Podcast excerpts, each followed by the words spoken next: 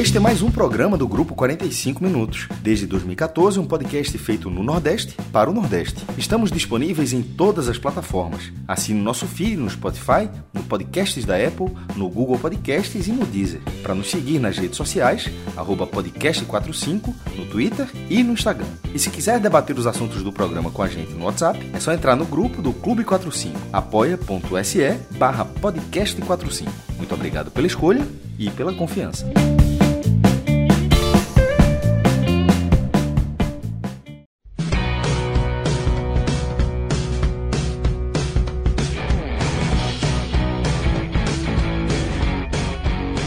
Olá, galera! Começando mais um 45 minutos. Eu sou Celso Shigami e já estou aqui ao vivo com meu querido companheiro, meu irmão Vitor Vilar.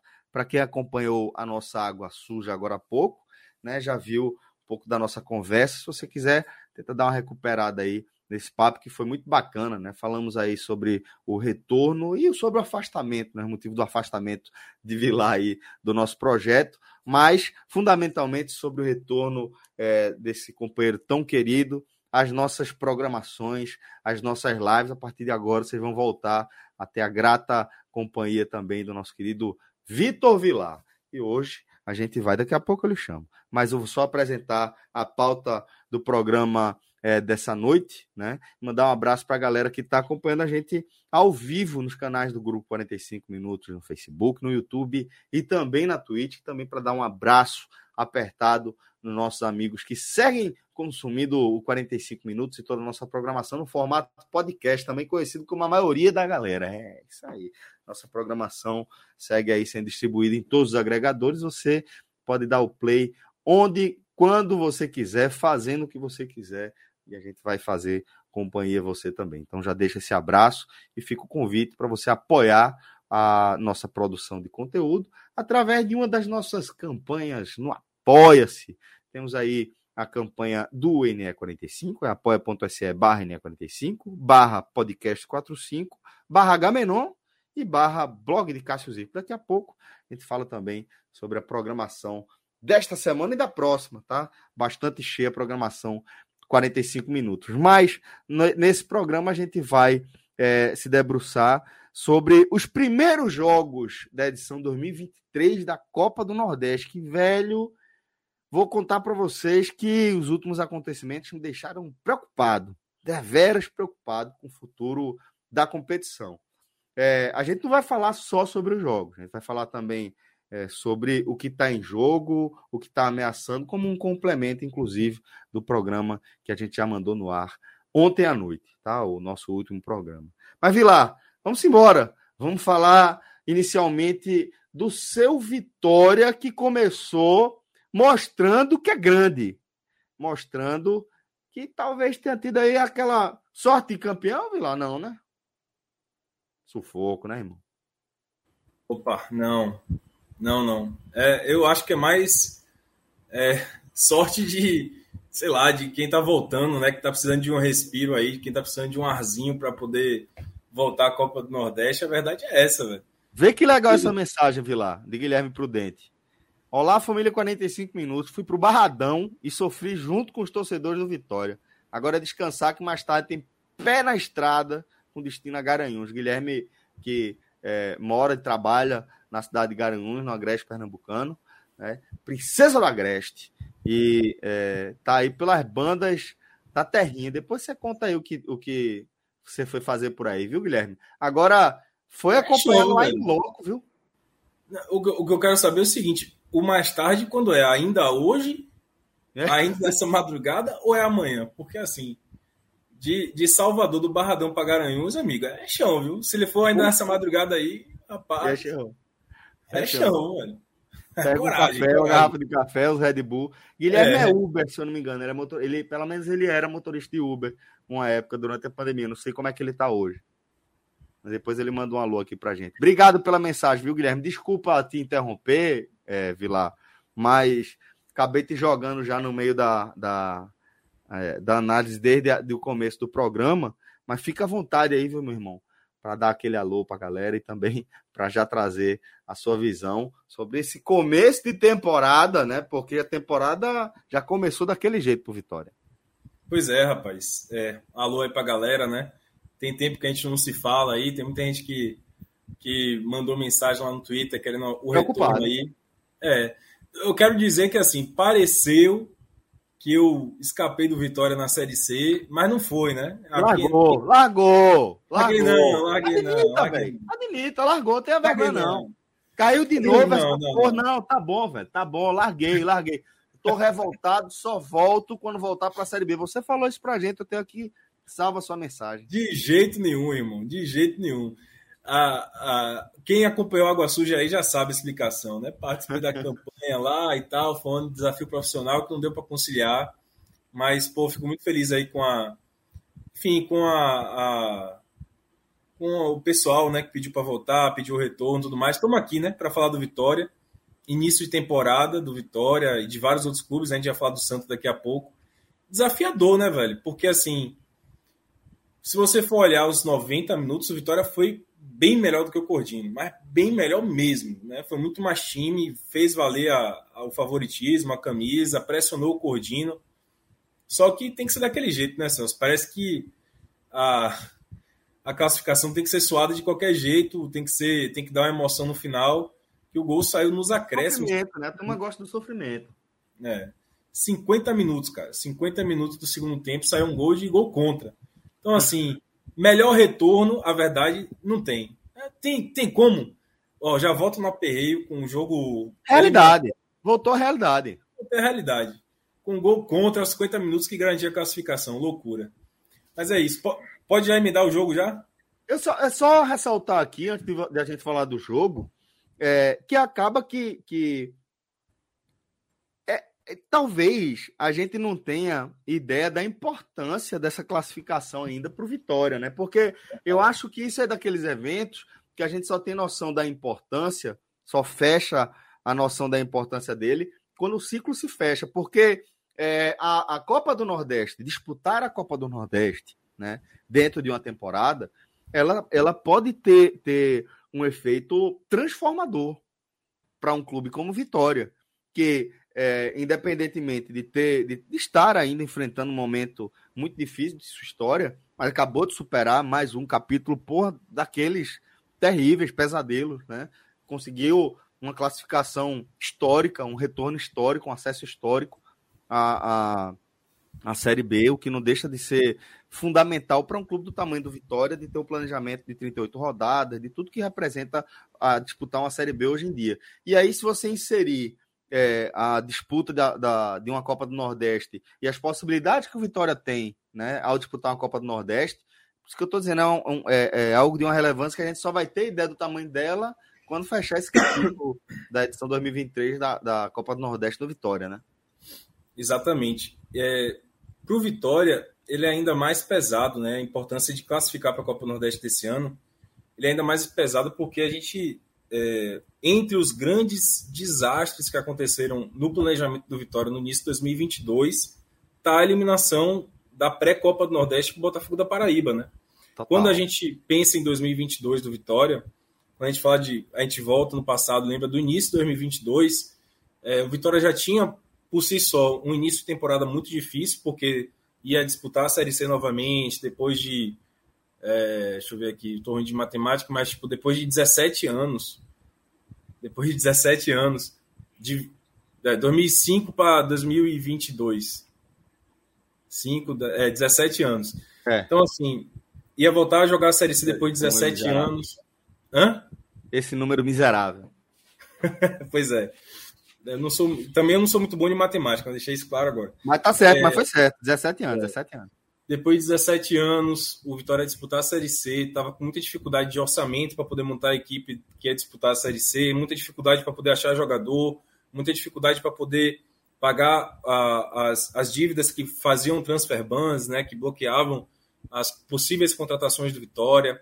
O Vitória começou o ano tendo que adiantar uma porrada de contratação porque tinha uma, uma previsão já de, de contratação bloqueada por conta de dívida com o Walter Boa. Então, assim, o início de ano do Vitória já foi muito ruim em 2022 E entre as coisas ruins que aconteceram foi a eliminação precoce na uhum. pré-Copa do Nordeste, que tirou o Vitória da Copa do Nordeste.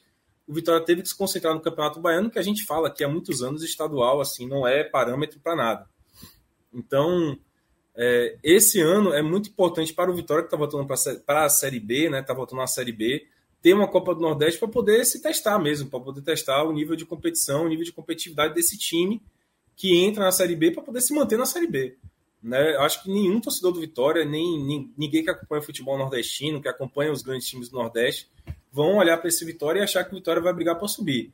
Ainda que a Série B esteja mais fácil do que a do ano passado, né? porque tem times com menos camisa, né? os times de camisa, a maioria, todos subiram, é, a maioria subiu. É, mas, assim, hoje,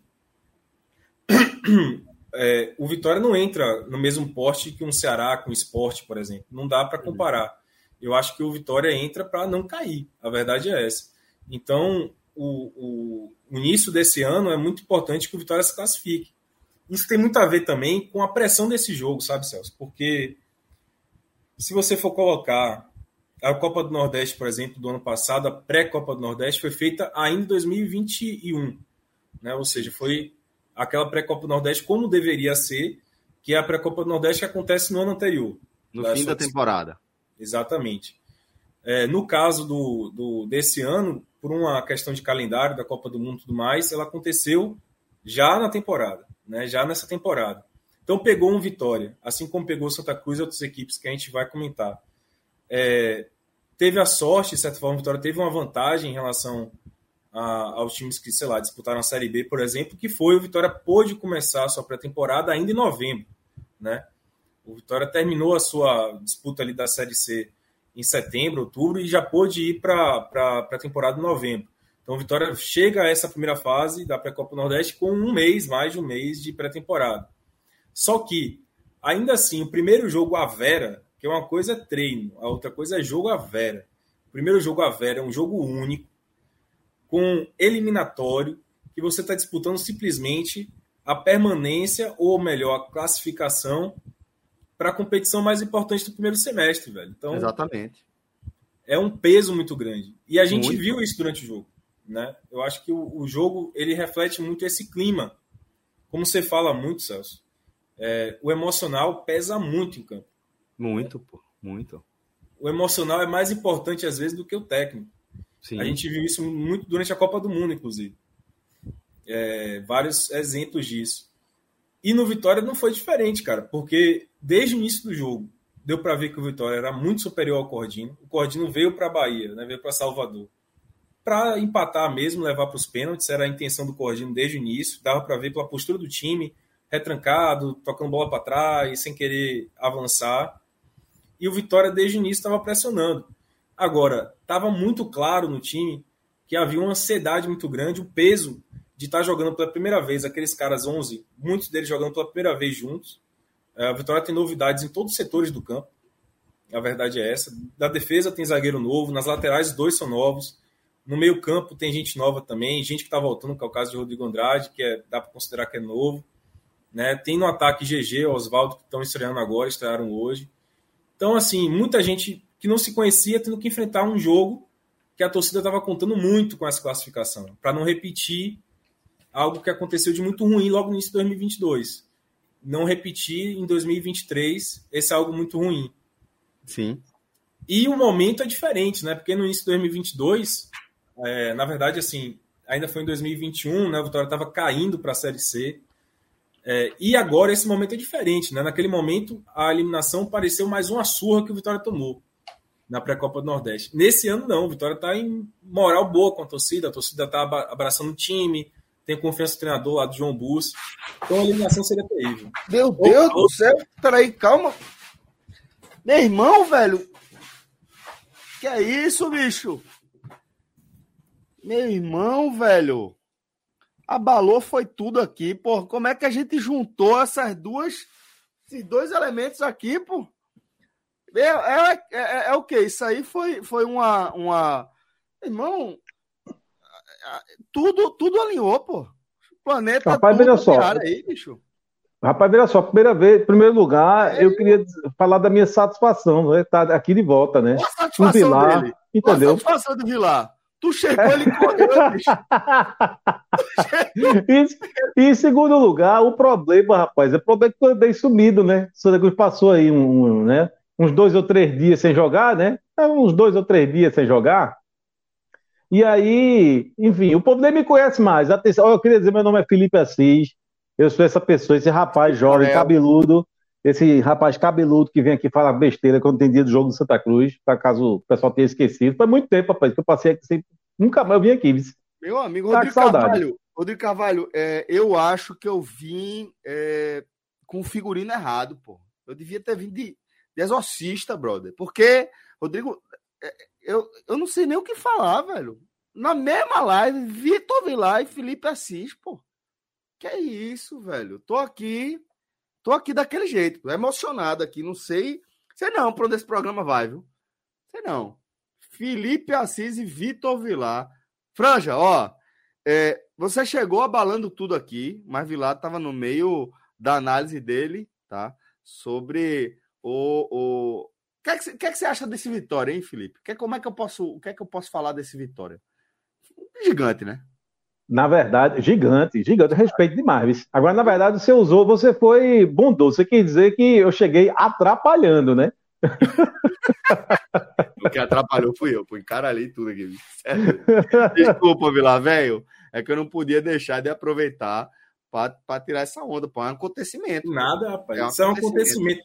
Nada melhor do que eu voltar a programação aqui de live ao lado de Felipe Assis, que foi o cara que mais torceu pelo Vitória em 2022, pô. Podia ser Fred, Fred, Cássio Cardoso e Minhoca, vê? Porra. Pois é. Tá vendo aí? Então é justo que Felipe esteja aqui, porque ele torceu muito pelo Vitória em 2022. Quando a gente estava lá em 2021, quando os dois estavam numa, numa desgrama danada, assim, tava mal, quem me consolava era Felipe, assim, era o cara que conseguia dividir as amarguras da vida futebolística comigo, assim, era Felipe. Depois eu vai... pegar umas dicas para saber como, né, como é que faz para tirar o Santa Cruz, porque o Santa Cruz não sai ainda não, desse sufoco aí não que você tá falando. sinto muito, sinto muito. o Herculano, o Herculano, dizendo que marcou presença aí também, pô, aí. Salve, salve, meu irmão! E aí, minhoca? arretado, velho, arretado, arretado. Mas, Vilar, é, desculpa te atrapalhar mais uma vez. Vamos seguir aqui falando do, do, do, do Vitória, porque você falava que realmente é, o time abraçou a, a, a, importância, né? Entendeu, assimilou a importância desse jogo e, e, performou de acordo, né? Pelo menos assim, em relação a, a, ter noção da importância, né? Agora a gente se debruça um pouco mais sobre como foi é, o desenvolvimento técnico aí, qual a história desse jogo. Pois é, e a gente tá falando de uma coisa que aconteceu com o Santa Cruz também em 2021 2022, que foi a eliminação, a eliminação precoce da Copa do Nordeste. Exatamente. É. Então a gente tá falando de dois times que se ganharam lá em 2021 2022 e agora estão tentando né, corrigir esse erro histórico aí que atrapalha muito no início da temporada. Cara, assim, falando rapidamente do jogo, viu, Celso? É, porque tem muito a ver com o início de temporada mesmo. Como a gente falou, é um jogo muito difícil, um jogo em que os caras estavam, apesar de estar fazendo pré-temporada há um mês, mas o Vitória tinha muitos desfalques, é, principalmente no meio campo ali, você não ter Eduardo, né, que está suspenso. É um desfalque importante. E não ter Dionísio, que foi um dos destaques da Série C, é, também é um desfalque, ele está lesionado, teve uma lesão grave, vai ficar seis meses sem jogar. Então, eram desfalques. O Vitória também teve Horrível, cinco né, jogadores. Velho? Que azar, né, velho? É Muito. O cara, o, cara, pô, o cara foi um destaque da Série C e aí na pré-temporada lesionou, é, teve um, uma lesão de ligamento e vai ter que ficar seis meses no mínimo parado, né? E ele que é um cara... né? É, exato. E é um cara que, que assim, veio do Atlético de Alagoinhas, é um cara que estava melhor no melhor momento, digamos assim, da carreira dele, né? Jogando para um time grande, tava jogando a Série B, enfim. É, então, assim, o, o Vitória tinha muitos falcos, também tem os, os, jogadores que ainda não podem estrear, porque foram contratados, não foram regularizados. Léo Gamalho, é, o lateral Zeca, Dankler, o zagueiro, enfim. Vários jogadores que também não podiam estrear. Então foi um remendo de time, que estava treinando ali mais ou menos há um mês, tendo que pegar logo de cara esse jogo decisivo.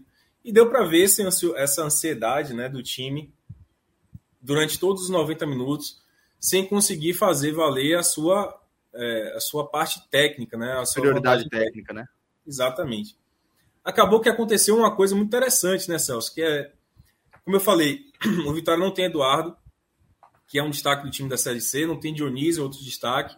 E aí acabou que João Bussi colocou um cara que até pouco tempo, até pouco tempo não, durante toda a sua passagem no Vitória, ele foi muito é, mal aproveitado, não aproveitou também as oportunidades, a verdade é essa. Mas ele foi mal visto pela torcida, que é Rodrigo Andrade. É um cara que, quando saiu do Vitória no ano retrasado, ele saiu né, de uma maneira pela, pela, pela porta dos fundos, assim, muito mal. E acabou que, por conta desses desfalques, o cara foi titular. Né? João Busso deu oportunidade para ele durante toda a pré-temporada, ele fez os amistosos como titular. E aí estreou fazendo gol. Logo no início do jogo fez o gol e foi o melhor em campo, assim, já adiantando, para mim o melhor em campo foi o Rodrigo Andrade. Ele deu tanta confiança pro cara, pro João Bussi, pro técnico, que no segundo tempo, quando o Vitória precisava correr atrás do placar, a primeira coisa que João Bussi fez foi tirar João Pedro, que estava mal no jogo, que era um volante, né, cabeça de área, e confiou em Rodrigo Andrade para ser o marcador do meio campo. E ele foi muito bem durante o jogo todo, pisou na área, fez gol, né, no cruzamento ele antecipou o zagueiro no primeiro pau e fez o gol. Contou com uma falha ali do goleiro também, goleiro Dida, que de Dida não tem nada, só um minutinho. fora de forma, né? Pois é, né? bem fora de forma, né? Fora de forma é pouco, é bem fora de forma. Inclusive. Mas estava fazendo uma boa partida, né? É, dá para dizer que ele salvou algumas bolinhas ali, né? É, Apesar da. Do sobrepeso evidente, tá? Eu lembrei muito, rapaz, daquele goleiro da Inglaterra que é. Eu, Por um instante eu achei que fosse falar de Fred, vice. Não, eu ia falar que, tava, que, que, que a, piada era pesada demais. Nunca tive o desprazer ou o prazer, não sei, de ver Fred atuando, mas imagino que em termos de condição física ali pode ser parecido, né? Lembra um pouco. Então, aí só que aí depois logo veio um balde de água fria, que foi o gol de empate do Cordino, num gol, num gol é, contra de um cara que acho que todo mundo conhece bem aqui nesse podcast, que chama Camutanga. Camutanga. É um cara que, que acho que todo mundo desse podcast, que toda a equipe do 45 Minutos pode falar bem dele. Bem, não sei, mas pode falar com propriedade. É, e aí tomou o gol de empate e, eu, e a ansiedade continuou, né? No segundo tempo foi incrível, assim. Segundo tempo o Vitória botou duas bolas na trave, né? O Vitória pressionou o Cordinho de uma maneira muito relevante, assim, teve bola na trave, teve finalização, o goleiro Dida defendendo, o Cordino começou a apelar para a velha, boa e velha cera, né? O Dida mesmo ele caiu umas cinco vezes durante o segundo tempo para tentar comer tempo e levar para os pênaltis. Só que aí, não sei, o futebol tem essas justiças, né? O futebol Sim. tem essas coisas impressionantes. Às vezes. E o gol de, da classificação do Vitória veio dessa maneira impressionante, assim, porque se o Vitória passou esse sufoco todo por causa de um gol contra, quem diria que a classificação seria no gol contra do, do Cordino, né? Detalhe, da zaga do Cordino estava fazendo uma partidaça, assim, ó, os zagueiros do Cordino, que eu sinceramente não lembro o nome aqui, mas estavam é, fazendo uma partidaça, a zaga do Cordino estava se comportando muito bem, e, e o gol contra saiu justamente um zagueiro, é, mas faz parte né, do jogo, faz parte do futebol, e foi muito louco, porque o gol saiu 50 minutos depois de uma pressão danada do Vitória. E, enfim, acabou dando justiça. Provavelmente vai pegar o. Provavelmente não, vai pegar o Jacuipense, né? Que é um time baiano também. Então a gente vai ter uma decisão baiana para participar da, da, da, fase de grupos da Copa do Nordeste. A máquina, né? É a máquina Jacuipense, né? Meteu goleado. E, e assim, só para finalizar a mesma análise, porque é importante nesse início de temporada também analisar os reforços, né? Os jogadores que chegaram. Além do Rodrigo Andrade, que não é exatamente um reforço, porque é um retorno de empréstimo, é, fez uma partida muito boa, continua fora de forma. Ele foi conhecido aqui durante muito tempo na Bahia, né, Celso? Como bunda de baiana de Acarajé. O baiano chama isso. Né? O baiano gosta de chamar aquele cara que, tem uma, que é a Bunda de bacia, pô. Bunda de bacia, pô. É, bunda de bacia, exatamente. é, é um cara. É uma tonajura. Fred assim. chama de, de bundinha de pagodeiro. Bundinha de pagodeiro, perfeito. Outra definição perfeita. Parece, sei lá. Bunda de pagodeiro é perfeito também.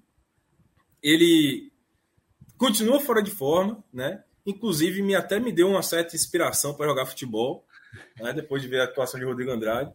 É, já que a gente está. É, o, o 2023 começou bem, né? Que eu, eu entrei na academia pela primeira vez em minha vida, e João de Andrade Neto também. Então, um milagre aconteceu em 2023. eu ia comentar exatamente isso, rapaz. João de Andrade Neto, eu vi lá, fazendo de conta que estava na esteira, eu vi. Agora, veja, a gente só viu a foto, na verdade. Né? bermuda, Franja? Porra, bicho, eu não lembro. Mas veja só, na verdade eu vi, a gente viu uma foto, né? A gente não viu um vídeo, a gente não tem imagem assim para, né? Eu, pra gente eu, tirar, eu, ter certeza, certeza. Eu sempre, sempre desconfio que João é o cara que é capaz de é, tropeçar se ele caminhar e mascar chiclete ao mesmo tempo. Eu acho que ele não tem destreza para fazer essas duas coisas simultaneamente, sabe? Tipo, ó, João, bate palma. Aí ele. Bate palma e assovia. Aí capaz dele cair no chão, sabe? João, anda, caminha. Agora mastiga o chiclete. Pá, tropeçar. Eu, eu realmente desconfio sempre que isso pode acontecer. Imagina João na esteira, velho. Isso é doido. A gente viu a foto.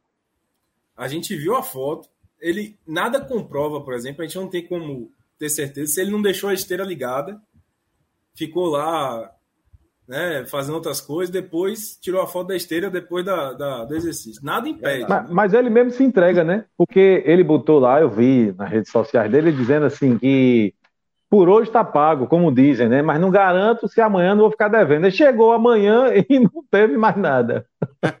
Olha, eu voltei como se fosse algo habitual da vida dele, né? É, eu voltei, eu voltei como. Meu Deus é, do céu. Voltei como. Enfim, é isso. 14 quilômetros. Claro que não foi 14. Ah, não, é 1.4. Deve ser 1.4, pô. 1.4. Não, é 14 mesmo. Não, deve ser 1.4. Claro que ele não correu 14 quilômetros. Maluco, em 35 minutos. É maluco. 14 em 35 é, muito, é uma é conta claro que não é, velho. Claro que a não é, pô. Ele, ele não corre, ele não corre 2 km em 35 minutos. Eu, eu me arrombo para correr 5 nesse tempo, pô. é doido, velho. Mas vamos lá. Vamos voltar para fechar. agora. Ah, pô, acho que foi bicicleta. Deve ter sido bicicleta. para fechar, Rodrigo Andrade já falei. É, me chamou muita atenção também outro cara que, que todo mundo aqui conhece bem, né? É, que chama João Lucas, o lateral esquerdo. Foi muito bem no jogo, muito bem. Espero que continue assim, né? Apesar das referências que a gente tem do Náutico não serem tão relevantes assim. É, mas jogador de Série B tá bom. O lateral direito, Railan, também, para mim, foi outro destaque. Talvez até é, pau a pau com o Rodrigo Andrade. Foi muito bem. Railan, que é ex-jacuipense, né? Ou seja, vai enfrentar agora o segundo, o ex-time dele. Né? Mas, assim, continuam devendo, né? Para mim, ficaram devendo. Trellis continuou devendo. É, foi um bom jogador para a Série C, mas para a Série B, desde o início, eu acho que não vai ser um bom destaque, né? Ainda bem que o Vitória contratou Léo Gamalho para dar uma, uma opção. Acho que Léo Gamalho tranquilamente titular nesse momento. Rafinha entrou bem também, esqueci de falar de Rafinha. Rafinha, que foi o artilheiro do Vitória na Série C, é, tá mais ou menos, né? Tá baqueado, tá voltando de lesão, então entrou apenas no segundo tempo e deu um outro gás assim para a equipe. É, me deixaram devendo assim um pouco João Pedro, Trellis, GG, né? Que é outro cara que também tem passagem aí para Pernambuco. É, Oswaldo também deixou um pouco a desejar, na minha opinião né? Muito por conta disso, assim, por ter um volume de jogo, conseguir jogar. Diego Torres foi bem, né? Falei, não tanto quanto se espera dele, mas foi mais ou menos assim, deu para deu para o gasto, como se fala, né? Para estreia dá para ver que pode render. É, mas assim, muito volume e pouca definição, né? De jogadores experientes como o Oswaldo, por exemplo, você espera mais definição, né? Mais tranquilidade para definir um jogo nervoso como esse. E não entregaram. Né? Teles também é experiente, não entregaram essa tranquilidade que o jogo pedia. Né? Você pode esperar um tipo de ansiedade de jogadores mais novos, mas de um Teles, de um Oswaldo, de um Diego Torres, de um GG, você pode é, realmente esperar um pouco mais de definição que a gente não teve. Mas enfim, passou. Passou, o importante é isso. Pois é, Franja, é, seja bem-vindo agora oficialmente de volta, depois desse longo e tenebroso inverno. Mas Sempre bom, bicho. É sempre, sempre uma alegria trocar ideia com você aqui nas lives, velho. Seja bem-vindo de volta. Rapaz, não é, não é, nem feliz 2023, porque faz tanto tempo que eu não apareço aqui, sabe, que não tinha passado eleição, não tinha passado muito menos Copa do Mundo. Não, né? então assim, enfim. Mas assim, pô, é uma satisfação grande minha também, tá, tá aqui de volta, né? Até porque se eu estou aqui de volta, significa que tem jogo de Santa Cruz. Então, ainda bem. Quer dizer, ainda eu, eu, vou chegar nesse assunto já já. Agora, antes disso, rapaz, eu, eu desde que eu entrei aqui, é, enfim, não estou mais ocupado de acompanhar, mas eu não sei como é que ficou o jogo retrô, que estava empatando.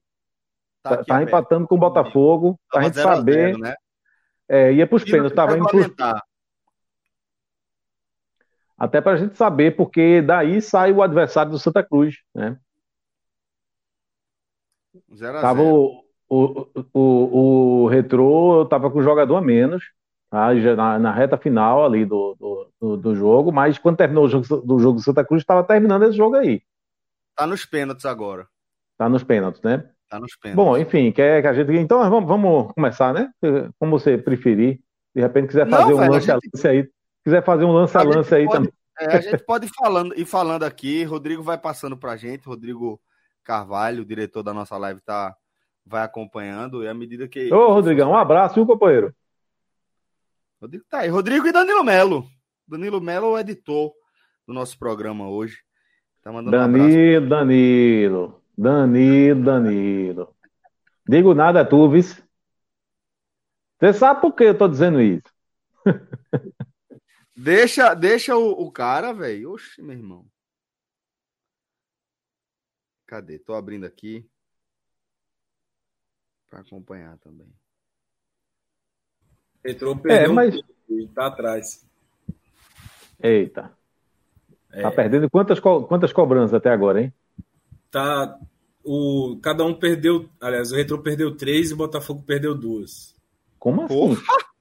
Tá bom, Como né? assim? Tá bom, né? Tá 2 a 1 um, pô. Tá na última cobrança, tá 2 a 1 um pro Botafogo. O Santa pode pegar o Botafogo, né? Difícil, o Botafogo é o adversário. É, esse aí. O, o, o, o, no caso, é o último Prefere quem Botafogo. aí, Felipe? Rapaz. Botafogo. Prefere Botafogo? Prefiro. o quê? Beijo. Trauma, porra. Trauma. Do ponto de vista de, de, de, de achar que o, o, o Retrô deve ser um, um adversário mais difícil para o Santa Cruz. Mais complicado, também acho. Também acho. Botafogo Ó, classificado. Botafogo classificado. Mas eu concordo. Tá Agora é danado. Eu digo um negócio desse, Aí termina me apanhando do Botafogo. É, mas cadê tu? Eu não dissesse que ia ser fácil, não. Não estou dizendo que vai ser fácil, não, viu, pelo amor de Deus. Eu já estou aqui isolando, certo? Não estou dizendo isso, não. Eu só acho que o, o retrô, rapaz, é, de novo ele começa uma, uma, uma temporada com expectativa muito grande em cima dele, né? Eu tô, a gente tá falando aí antes desse jogo, tá? Né? Porque ele acaba, acaba de ser eliminado, né? Da, da, ele não vai disputar a Copa do Nordeste. É, mas assim, existia, antes dessa, da temporada começar, uma expectativa muito grande em cima do Retrô. Time que fez investimento alto de novo, né? Mais uma vez, investimento alto, uma estrutura muito boa, pagando em dia. Então você sempre tende a ficar, né? Enfim, você enquanto adversário, digamos assim, você tem um certo receio desse retrô, né? Então, pensando nisso, né? É uma pena que é um pernambucano, a gente não tem a garantia de ter um pernambucano né, na, na fase de grupo, porque se o retrô tivesse avançado, automaticamente um pernambucano, mais um pernambucano estaria lá, né? Agora a gente não tem essa, essa garantia. Mas acho, achava sim que o retrô era mais um, um adversário mais complicado. Com todo respeito, claro, ao Botafogo da Paraíba. E nem vai ter um, um confronto baiano, né? Vitória Jacuipense podia ter um confronto pernambucano, né? nessa próxima fase. Mas o Retrô ficou pelo caminho. Animado, viu? Ano passado teve um joguinho tão animado com o Retrô. Por aqui, é. pense. É, e, jogo e, animado. ainda assim, ainda assim é voo curto, né? né? Oi? Ainda assim é voo curto. Não vai pegar um pernambucano, mas é João Pessoa que é ali do lado. É, isso, isso, exatamente. É. também, né? Não é um jogo fácil, tá, tá longe de ser um jogo fácil sempre difícil jogar jogar é, contra os times é, da Paraíba, né? Seja de João Pessoa, seja de Campina Grande. principalmente quando mandam seus jogos lá, seja no Almeidão, seja no Amigão. Sempre jogos duros de, de, de se fazerem por lá. Né? É, mas, Franja, é, fato é que, é que o Santa teve esse primeiro compromisso, né? Já um compromisso de fogo, né? É, já é um teste daquele que é, tem um peso, porra, quase que, que decisivo para o restante da, da temporada, principalmente para um time que está com um calendário como o Santa, né? A gente precisa sempre analisar esse jogo de, de é, eliminatórias da Copa do Nordeste com essa, esse peso, né? com essa dimensão, é entender o que significa disputar a Copa do Nordeste para as equipes. E agora, falando do Santa Cruz, por um time que precisa urgentemente é, de, de boas campanhas, precisa de ritmo, precisa de uma série de coisas, de testes realmente é, à altura para se preparar para o verdadeiro desafio da temporada, né, Fred? É, veja, é, ao longo do, dos últimos anos, essa foi uma crítica que eu já fiz algumas vezes, que em determinados momentos o Santa Cruz, ele, o time pelo menos, parecia entrar em campo em determinadas situações sem se dar conta da importância daquele jogo, né? Houve alguns exemplos, sabe, de jogo que valia com, com, algo parecido com o de hoje. É, ó, se ganhar esse jogo, Floresta, Floresta foi é, foda. Não, eu não gosto de citar, porque o sangue começa a subir, sabe? Mas assim, já, já, já, houve vários jogos desse sentido, como esse que você citou. Jogos importantes, jogos que, ó, essa é, é seletiva do Nordestão, ou esse jogo aqui é o seguinte: se ganhar, você tem, é, é, é, tem vaga na Copa do Brasil, enfim, uma série de situações como, como, como aqui aconteceu hoje, e que o Santa Cruz entrou em campo meio que, sabe, como se fosse qualquer jogo, né? e, e se deu mal né, em todas as vezes que isso aconteceu. Então, é, ainda bem que, que, que é, me parece que o elenco estava ciente né, da, da, da, importância dessa partida. Porque para jogar esse jogo, o Santa Cruz já tinha ganho 120 mil reais. Né? Então, passou, classificou, é, aí você ganha mais 180 mil. E aí vem o que Celso acabou de chamar a atenção. Se você passa agora do né, Botafogo da Paraíba, né, que é o, é o, o o adversário, é, aí você entra de fato na Copa do Nordeste, e aí, mesmo que o Santa Cruz caia ali no pote 4, é, é 1 milhão e 200 mil reais. Né? Então, e outra coisa, além do dinheiro, e esse, esse dinheiro para um clube que está na Série D, como Santa Cruz, é, que vai ter um elenco que não vai ter um, um, um, uma, folha de, uma, uma, folha salarial alta, e que ao mesmo tempo, sabe, é, é viveu, atravessou nos últimos anos crises e crises financeiras, então esse dinheiro já faz toda a diferença, ele pode vir a fazer toda a diferença para o Santa Cruz, não para um mês ou dois, para o ano inteiro, certo? É, é, e, e, mas não é só isso, é a coisa do calendário também, né? É a coisa do calendário. Imagina, porque o Campeonato Pernambucano ele já não é, já não tem o mesmo tamanho, já faz tempo, e, e eu estou falando de importância e estou falando de calendário, né? É, então já não tem esse, o, o, mesmo tamanho. A Série D não é uma competição longa, né? E aí você tá no, você tem um estadual sem, sem, sem, sem o glamour de antigamente, um, um, um campeonato nacional bem menor, mais curto. E se por acaso você fica de fora do Nordestão, isso, isso é um problema sério, essa coisa da falta de calendário. Né? Então, o, a, a, a Nordestão serviria para isso, para garantir esse calendário para o Santa Cruz. Né? É, então, são esses dois fatores juntos: é, é, o fator financeiro e o calendário.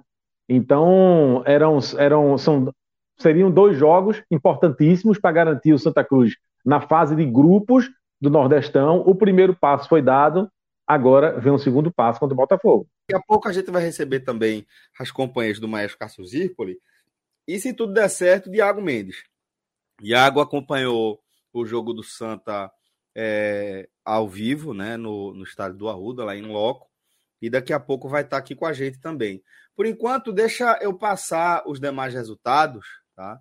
Que aconteceram nessa primeira pré-eliminatória da Copa do Nordeste. Além do, da, da vitória do Vitória por 2 a 1 sobre o Cordino, que Vilar já trouxe a visão dele aí sobre o jogo, é, e da vitória do Santa Cruz sobre o Calcaia por 2 a 0 que a gente vai tratar daqui a pouquinho.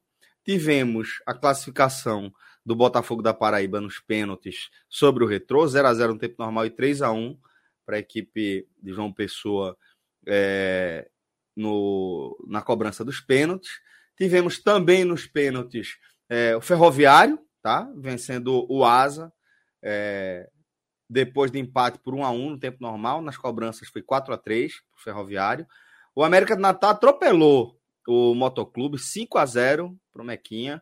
Confiança venceu o Souza 1 a 0 para a equipe sergipana. CSA venceu o Potiguar por 2 a 1 e a máquina Jacuipense venceu o Altos por 4 a 1. Então, esses os oito resultados dessa primeira pré-eliminatória. É, e queria saber de vocês dois se algo mais chama a atenção de vocês até aqui. Não, tem, tem esse, esse atropelamento aí do, do, do América de Natal, Colas Pernambucano. Isso Filheiro, né? Tanto... Filheiro do Brasil. Ah, fez tanta raiva aqui no Arruda. Puta que pariu. Quem te viu, quem te vê, Wallace, fez raiva demais. Aí, hora o homem desencantou, né? Disse que era. Tava assim, bateu Ele na é perna dele e gol. temporada, né? Ele é bom de começo. É, né? começo de temporada ele se acha, né? Depois é que é o problema. Quando entra o Brasileirão tal, aí é o problema. Mas o América que está no momento maravilhoso, né? Porque conseguiu acesso no ano passado, começa bem a temporada, atropelando. Então, para o América também é muito importante disputar a primeira fase da Copa do Nordeste, ou melhor, a fase de grupos da Copa do Nordeste, para manter esse embalo, né? O time está se recuperando, tá, tá voltando a ser o América de antes. O futebol potiguar, na verdade, está voltando, né? Porque o ABC conseguiu o acesso e o América também conseguiu o acesso, então importante para o futebol potiguar estar tá disputando também essa fase de grupos. Nosso querido Thiago Minhoca, que está acompanhando a live, até já providenciou para a gente é, o cruzamento e foi além, tá? O Vitória pega o Jacuipense, pega a Jacuipense, quem passar vai para o grupo A, tá? O CSA pega o América de Natal. Se o CSA passar, vai para o B. E se o América passar, ele vai para o A. Confiança e Ferroviário. Confiança pega o Ferroviário. Quem passar vai para o grupo A. E se CSA e Santa Cruz passarem também, né? É, caso contrário, eles vão para o grupo B, tá? É, e Santa Cruz e Botafogo, se o Santa passar, vai ser do B, e se o Botafogo passar, vai ser do A. Isso se o CSA passar, ou do Ah, tá, entendi. O Botafogo vai ser do A se o CSA passar ou do B se o América passar. Então já ficou meio complicado, mas daqui a pouco a gente traz isso em, em texto, em arte, para ficar mais fácil para o corte. Mas já temos aí definição do, do cruzamento da segunda eliminatória: Vitória Jacuipense, CSA e América do Natal, Confiança e Ferroviário, Santa Cruz e Botafogo da Paraíba. Então vamos ter aí esses confrontos. Mais alguma coisa chamou a atenção de vocês aí desse, desses resultados da, da primeira eliminatória? Ou a gente já pode começar a analisar o jogo do Santa Cruz? É, eu, eu, eu acho que foi, foi, mais ou menos o esperado, Celso, o resultado. Né? Nenhuma, nenhuma, né? Dois placares ali mais elásticos, mas eu acho que, que o resultado era mais ou menos o que se a gente fosse dar os palpites aqui antes de começar, e, e, e mais ou menos nessa, nessa lógica aí que a gente ia. E lembrando, e lembrando, tá? Lembrando que os mandos são nessa ordem que eu falei. O Vitória joga no Barradão, o CSA joga em Alagoas, o Confiança joga é, em Aracaju e o Santa joga no Arruda, tá? Então, os mandos são esses aí que eu acabei de descrever. Bom, é, Franja, agora que a gente já falou aí da, da importância é, dessa primeira classificação, tá? É, vamos falar sobre como foi o desempenho do Santa é, nesse, nesse primeiro compromisso aí da temporada, né? Numa fase meio pré-eliminatória, mas completamente inserido dentro do exercício 2023 do futebol. É, pois é, rapaz. É, é, é veja que, que é, de certo modo, o Santa Cruz meio que até me surpreendeu positivamente. Porque eu confesso que antes de começar o jogo, eu estava morrendo de medo, né? É, sabe, porque olhando assim, né, o, o, a escalação, olhando o time, eu disse, rapaz, não sei não, estou esperando muita coisa disso aqui não. É, Mas eu tava, rapaz, eu tava pensando, na verdade, eu gosto de jogar real, eu tava pensando o seguinte, eu tava tão feliz. Eu tava quieto, sem aperreio, sem confusão, né? Aí tava tudo bem. Santa Cruz não tava jogando, né? Não tava apanhando. Aí vem jogo do Santa Cruz agora. Valendo de cara, valendo, não pode perder, senão tá fora do Nordestão. Se ganhar, nem tá garantido na fase de grupo, mas se perder, tá fora. Né? Quer dizer, é um jogo chato, complicado, né? Do ponto de vista de, de, é, de, de responsabilidade do, do, do, time. Então, eu estava com muito medo, mas de uma maneira geral, o Santa Cruz até que me surpreendeu é, é, para o bem. Né? Eu dividiria uh, o jogo em três partes, certo? Hum. Você teve o, o, primeiro tempo, ele foi bem igualzinho, digamos assim. O Santa Cruz um pouco melhor, o Santa Cruz melhor. Santa Cruz tendo as melhores chances, o Santa Cruz, apesar de levar um susto logo no começo, rapaz. Acaba, é, chegou na área e, e aí o Cabo é, é, conseguiu né, dar um chute ainda, troncho, mas conseguiu com menos de um minuto de jogo. Mas tirando isso, de uma maneira geral, o Santa Cruz foi melhor, é, mas é, é, não, não, não, não, conseguiu finalizar. Né? Houve até um, um, um, uma, um lance ali de Hugo Cabral que o pessoal reclamou de pênalti, né? E, e, e enfim, houve um toque né? ali na, na, em Hugo Cabral que poderia ter sido marcado pênalti, né? Se fosse em Copa do Mundo, tinha marcado. Né? Aquele, aquele pessoal ali do VAR não deixava escapar nem com a bexiga esse lance aí, era pênalti. É, mas, enfim, vamos lá. É, é, estava, estava, estava melhor, né, mas com a dificuldade grande de fazer o placar. E isso aí começou a me assustar. Isso aí começou a me assustar. Por quê? Porque se a gente lembra de como o Santa Cruz terminou a temporada passada, né? O Santa no começo da da Série D, era um time que tinha muita dificuldade para criar, certo? Mas, nos últimos jogos ali, dos últimos dois jogos, o Santa criou bastante, principalmente no último, e não conseguiu fazer um gol. Não conseguiu botar a bola para dentro. Né? E aí você perdeu um, perdeu duas, perdeu três chances, perdeu cinco chances, perdeu oito chances no jogo. Né? Então você teve oito chances, claro, não faz nenhuma.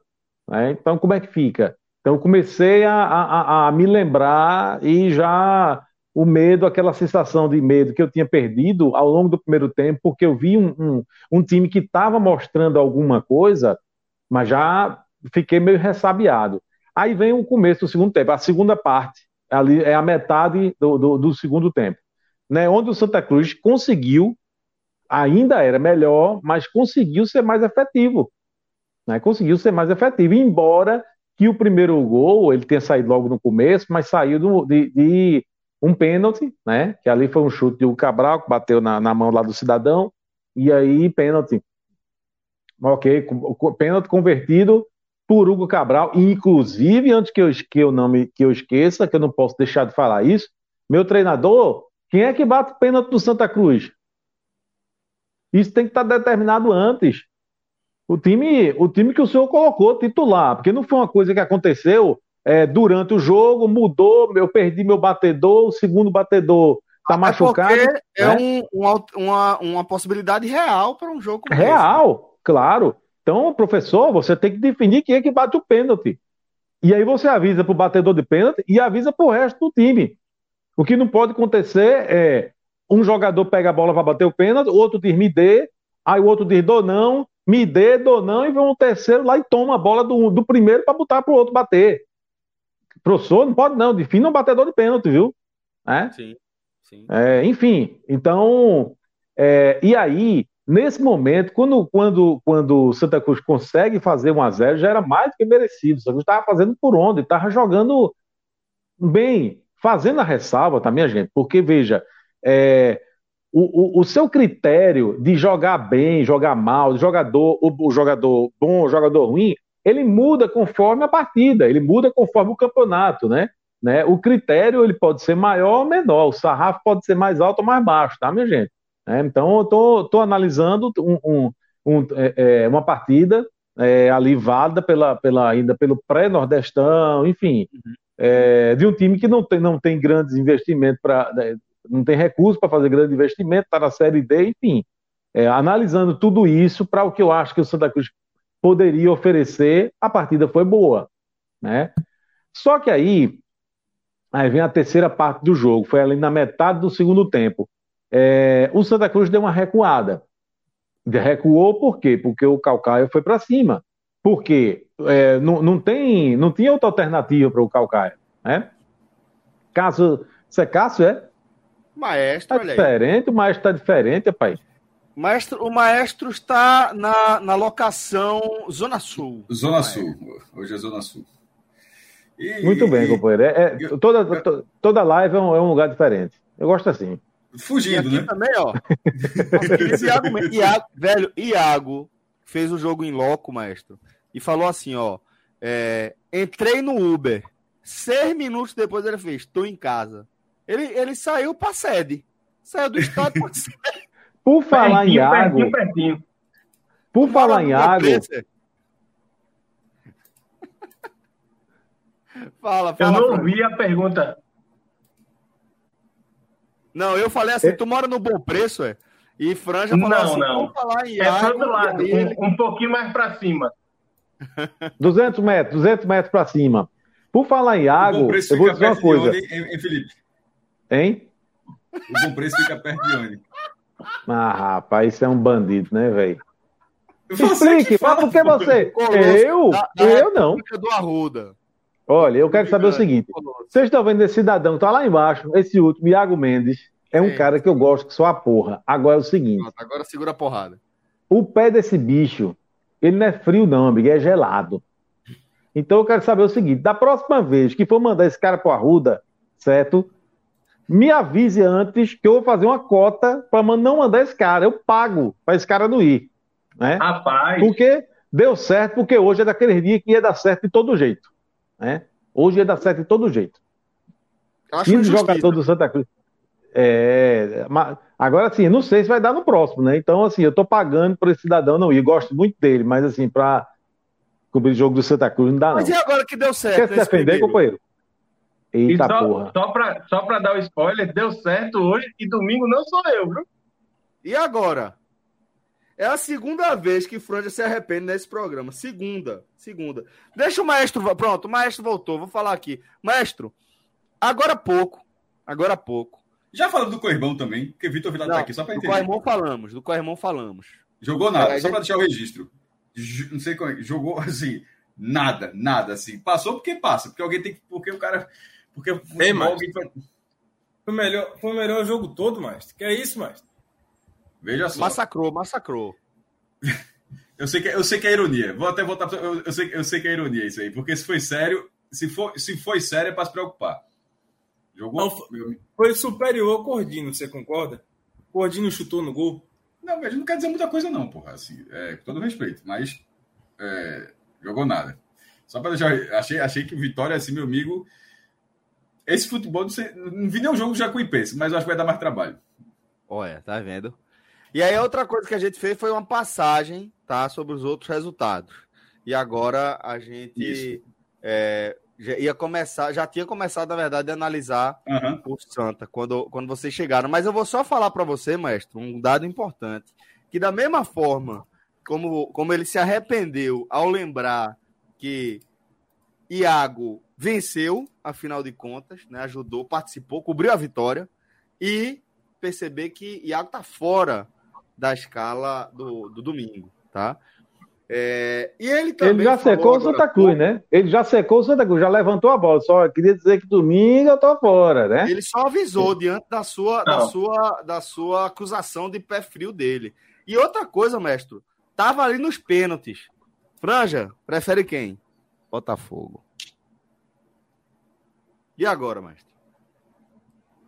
Não, esse prefere Botafogo vai ser Botafogo. Assim, não teve o retrô. Eu acho que poderia ter um pouco mais de tensão para o Santa, porque como pegou o retrô ah, agora... Pipoque não, ter... pipoque não. Essa, pipoque não. Eu quero, Celso quer saber o seguinte, qual seria o melhor ali para o Santa Cruz? Se fosse para escolher um. Não, não tem não. O melhor seria pegar o retrô. Eu te falo, é, claro que é retrô. O, o, o Botafogo é o time que está na, terceira, tá na terceira divisão, todos os outros estão na quarta. Então, assim, é Mesmo com o Retro tem todo o investimento, mas outro time tem uma, tem uma qualificação. Agora, o Retro tem o dinheiro, mas está mostrando assim, que o dinheiro não é só tudo, né? Assim, é, já falhou no Pernambucano, falhou dinheiro do próprio Santa, falha agora, ou seja, vai montando, tem, tem, tem um recurso, mas ainda falta alguma coisa. Uma hora vai chegar, já, tão novo já foi vice-campeão pernambucano, mas está batendo muito na trave. Já são três mata-matas assim com algum drama. A final do Pernambucano com o Náutico tinha uma vantagem total, contra o Santa era favor, muito favorito, e contra o Botafogo começou em vantagem, porque o Botafogo é, começou perdendo pênalti com a, com a, defesa do goleiro. Mas acabou o Retrô falhando em todos esses mata-matas aí. O que é, pesa, então... eu acho, mestre, que o que, o que pesa aí nessa, nessa análise, né, é, é justamente o histórico. Talvez o histórico seja, ó, pô, o histórico aqui já tem uma rivalidade diferenciada, não que não exista a rivalidade já é, também consolidada entre, entre Santa e Botafogo, né? Mas é, esses Mas, últimos jogos foram, foram né, bem carregados de é, emoção. É, isso, é, isso eu, é, isso que eu estava dizendo quando o Felipe falou assim de, de do, do, muro brincando e tal. É por causa que teria pilha. E, e é, pô, Laércio já é um cara experiente de futebol. É óbvio que, que me surpreenderia se ele não pilhasse o jogo. Ele, ele faz esse papel muito bem, na verdade. É, em algum momento ele vai acabar dando, vai acabar conseguindo o resultado que eventualmente ele quer. Então, com o Botafogo não vai ter isso. Assim, pode até ser que tenha, mas assim, o Botafogo vai estar no jogo pessoa, preparação, o Santa Cruz vai estar no Recife e na hora vai ter o jogo.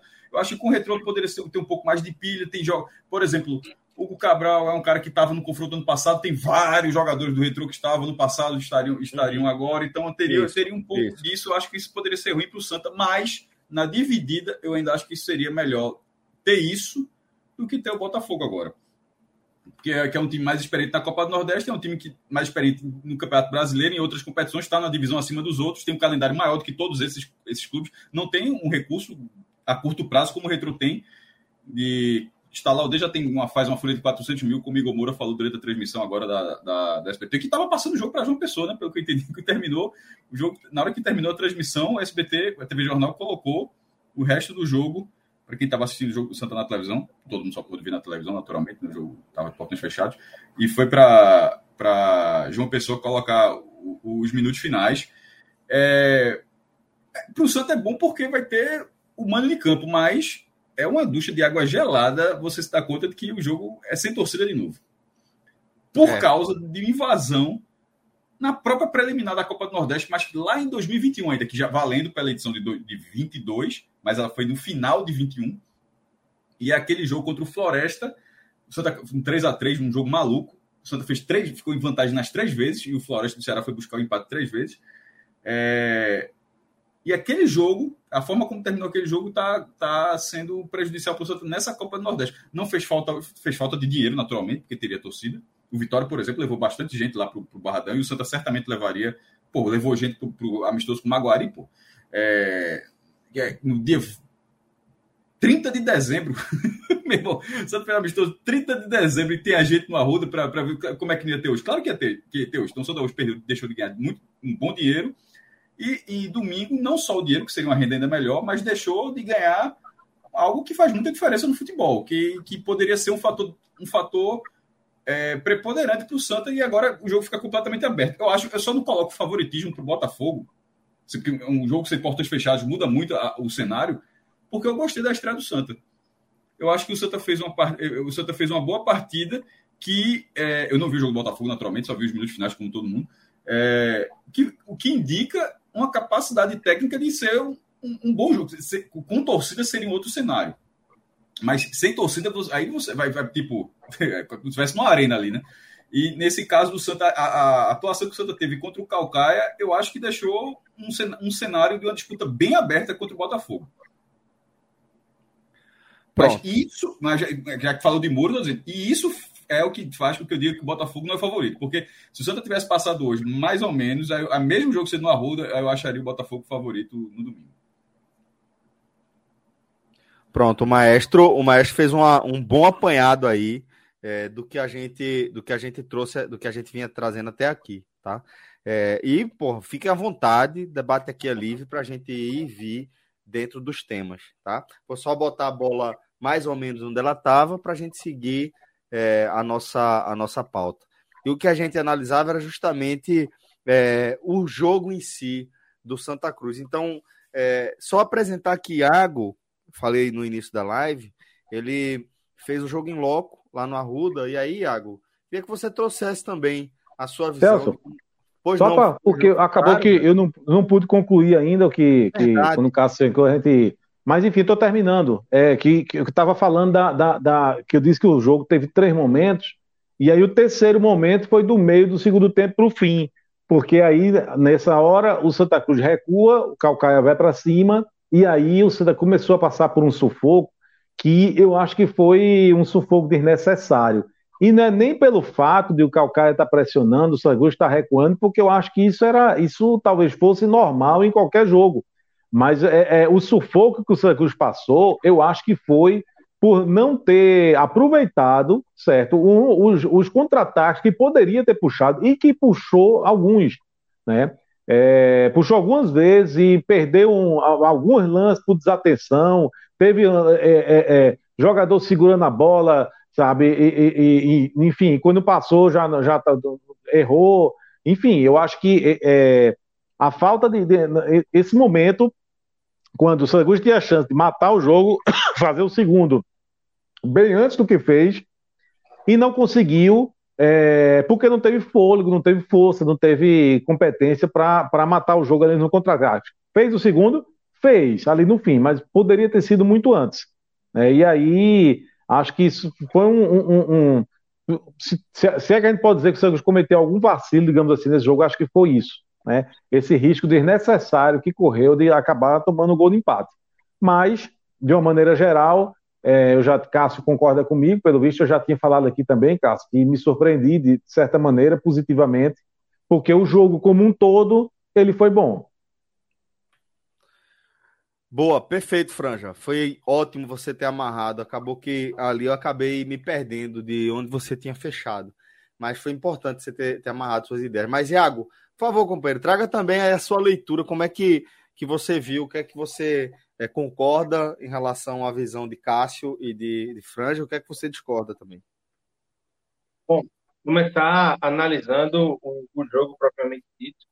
E aí eu acho que, assim, o jogo ele teve algumas nuances que é, fazem muito parte de uma estreia. Por exemplo, eu achei o time do Santa Cruz muito nervoso, muito pilhado nos primeiros 15 minutos, errando muito toque de bola, é, não conseguindo impor seu ritmo de jogo, dando alguns espaços até desnecessariamente ao Calcaia é, para algumas primeiras investidas.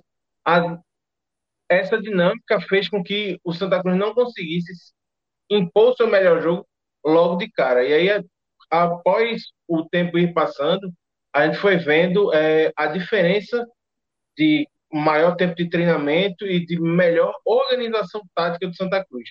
O Santa Cruz hoje, eu acho que a melhor virtude que ele mostrou na partida contra o Calcaia foi ser um time organizado, ser um time que sabe o que quer quando tem a bola e que sabe o que quer quando não tem a bola. Então, falando um pouco também sobre esses momentos que o Felipe disse, é, durante o primeiro tempo, o Santa Cruz, depois que conseguiu encaixar o seu jogo, começou a ter muito espaço pelo lado direito, e aí eu vi Feijão fazendo uma boa partida até enquanto aguentou correr, já que é um jogador experiente e precisou ser sacado já no, segundo, no início do segundo tempo, mas foi deu, deu saída, deu profundidade, fez alguns cruzamentos, levantou algumas bolas da área.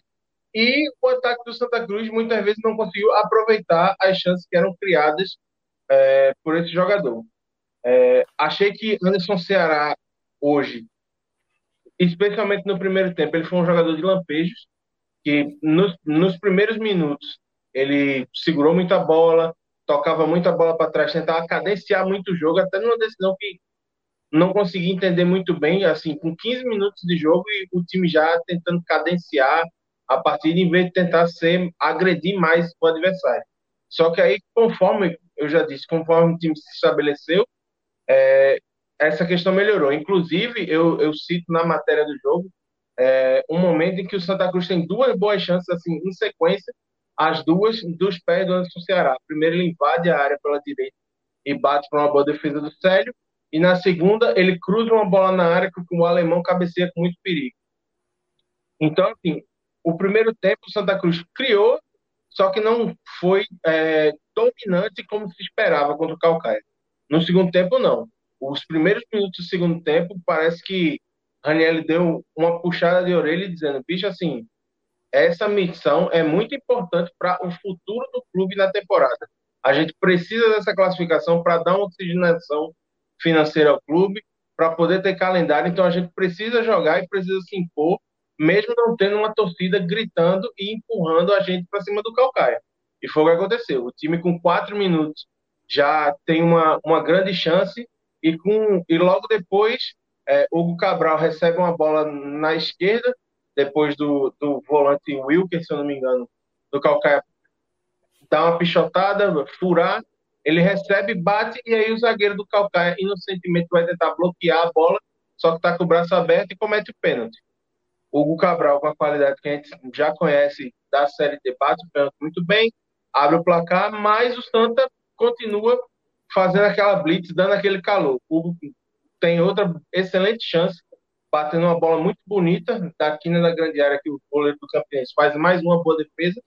Só que aí quando chega a segunda metade, assim, a partir dos 25 minutos do, do segundo tempo, um, o Raniel ele tem a escolha de segurar um pouco mais, deixar o time um pouco mais conservador, baixar as linhas e esperar o time do Campinense, do Calcaia, desculpa.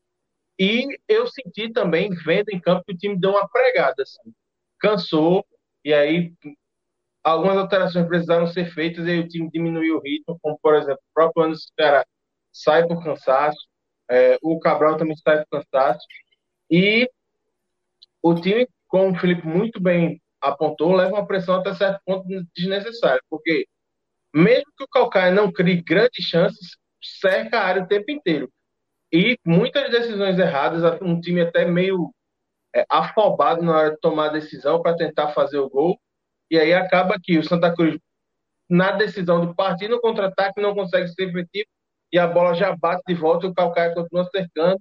E a gente sabe que bola que cerca a área, mesmo que o time não consiga produzir uma hora, acaba chateando. Para a sorte Santa Cruz, é, a defesa se portou muito bem hoje. Gostei muito do jogo do Italo Melo e principalmente do jogo do Alemão. Achei que foram muito seguros. Os dois volantes também foram muito bem, Daniel Pereira e Arthur Santos. E aí o Santa conseguiu, de maneira até certo ponto, tranquila. Poderia ter sido é, um placar mais elástico, sem tanto sofrimento e sem a necessidade de tanto desgaste? Poderia. Mas eu acho que para uma primeira missão, um jogo tão pesado, já no quinto dia do ano, eu acho que o Santa Cruz foi muito bem. Boa, ótimo, Iago. Obrigado, meu irmão. Obrigado mesmo. É importante você trazer o seu relato. Achei muito bacana essa experiência em loco lá.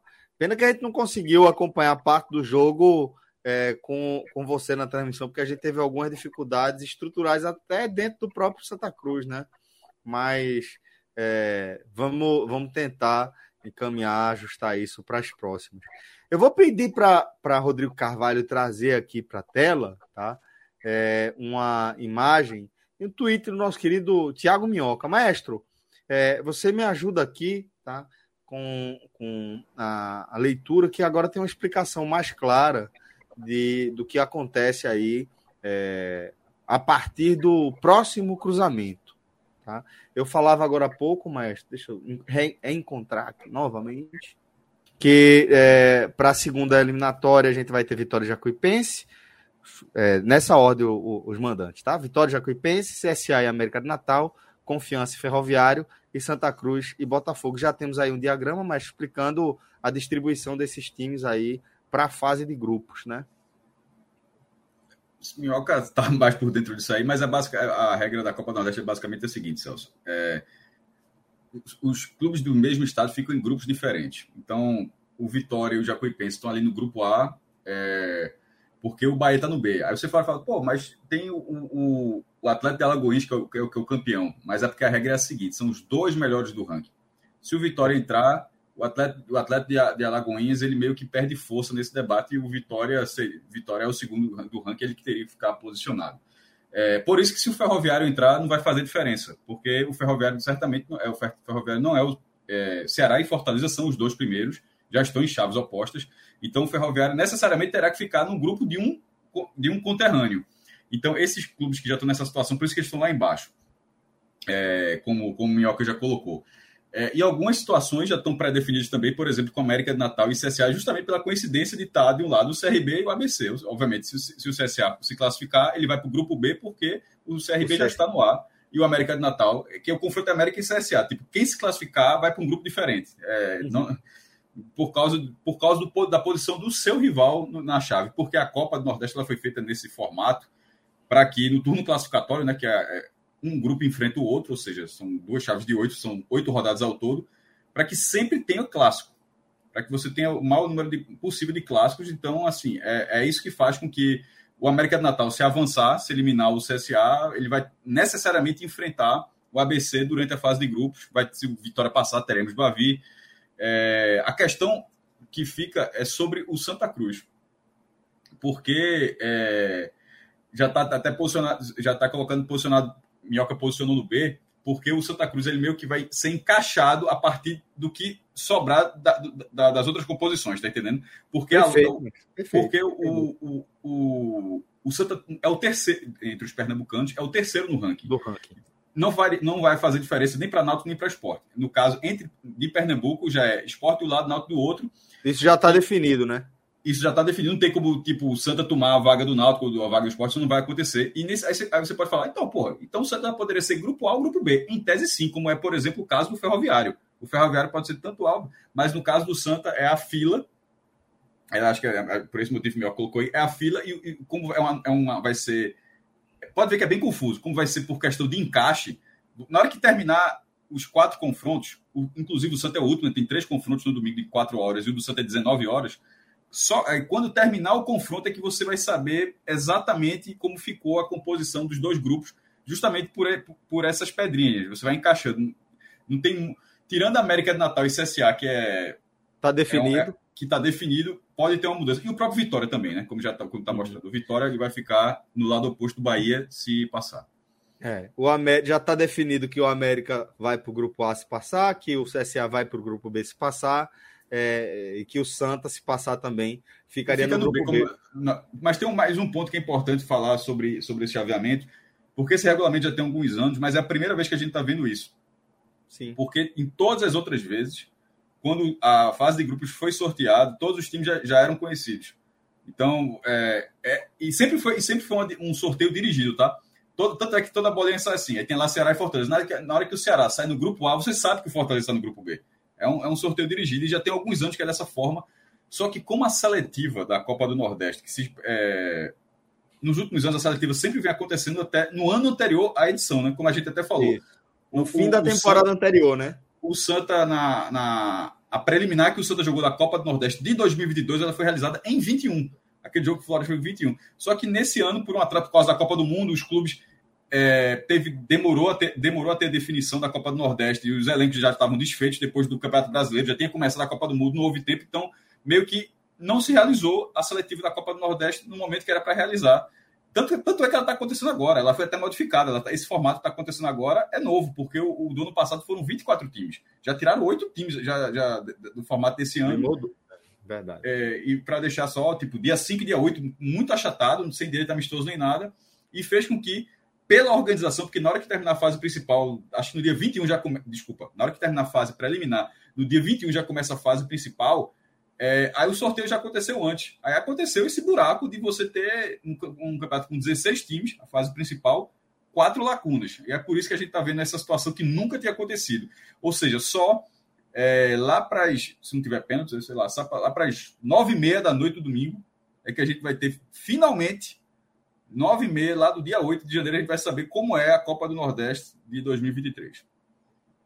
Perfeito. Só para complementar é, o, o, diagrama que Minhoca apresentou aqui para gente, é, a, gente destacou agora há pouco, a América se passar vai para o A, se o CSA passar vai para o B, se o Santa se passar vai para o B. Aí, a partir daí, tudo são essas, essas pedrinhas, né, essas casinhas que o maestro acabou de descrever a partir da, do regulamento da Copa do Nordeste. Né? Se o CSA é, chegar na frente, é, é, se o CSA chegar na fase de grupos aí, o Botafogo da Paraíba é, fica no grupo A. Se o América chegar na fase de grupos, o Botafogo da Paraíba vai para o grupo B. Se o CSA é, e o Santa chegarem juntos na fase de grupos, o Confiança vai para o grupo A.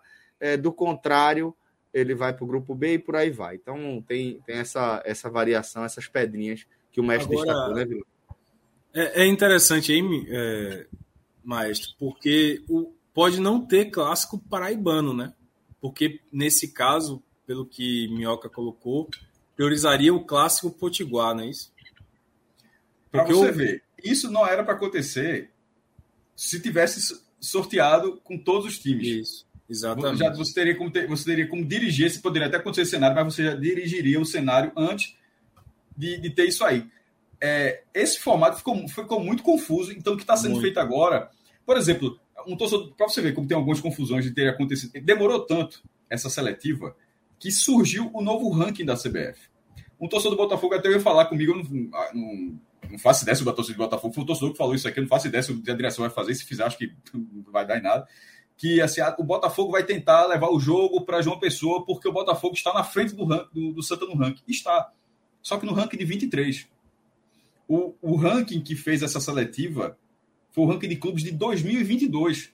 Só que essa seletiva demorou tanto que chegou um novo ranking e aí numa, na, na dessas, dessas Lady Murphy, na, na, numa desse, um caso clássico da Lady Murphy, aconteceu de vai ter um confronto que se inverteu no ranking. Porque se for pelo ranking de 22, o, é o ranking né? do Santa é melhor do que o do Botafogo. Aí, aí, o Santa será o mandante do jogo, porque toda essa fase foi feita pelo ranking de 22. Porém, o jogo vai acontecer já existindo o ranking de 23, na qual o Botafogo está na frente do Santa. assim, assim é, é, pra, pra, é, é, muito confuso. Mas, assim, pela regra, no texto da, do site da CBF, ela, ela deixa bem claro que o que está valendo é o ranking de 22, ou seja, assim, mesmo que o Botafogo pode até reclamar, fazer um H-menon, mas, assim, está muito claro lá. Ele pode até ter razão. A turma, da justiça, lá, a turma da justiça lá gosta da, da, da confusão, né? É, mas nesse né, caso seria inventar um texto que não está. O texto está o texto é tá claro. ali no, no, no, no, site da CBF, quando foi lançada a seletiva, que, que valeria o ranking de 22. Porque, veja só, lembrando que o chaveamento da preliminar não houve sorteio, tá?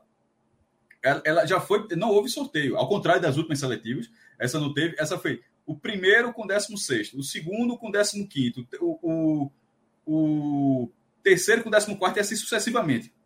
Ou seja, porra, se o ranking de 22 definiu o chaveamento, é óbvio que está definido todo o restante da fase, pô. Assim, não, não adianta o cara querer jogar um H desse, né?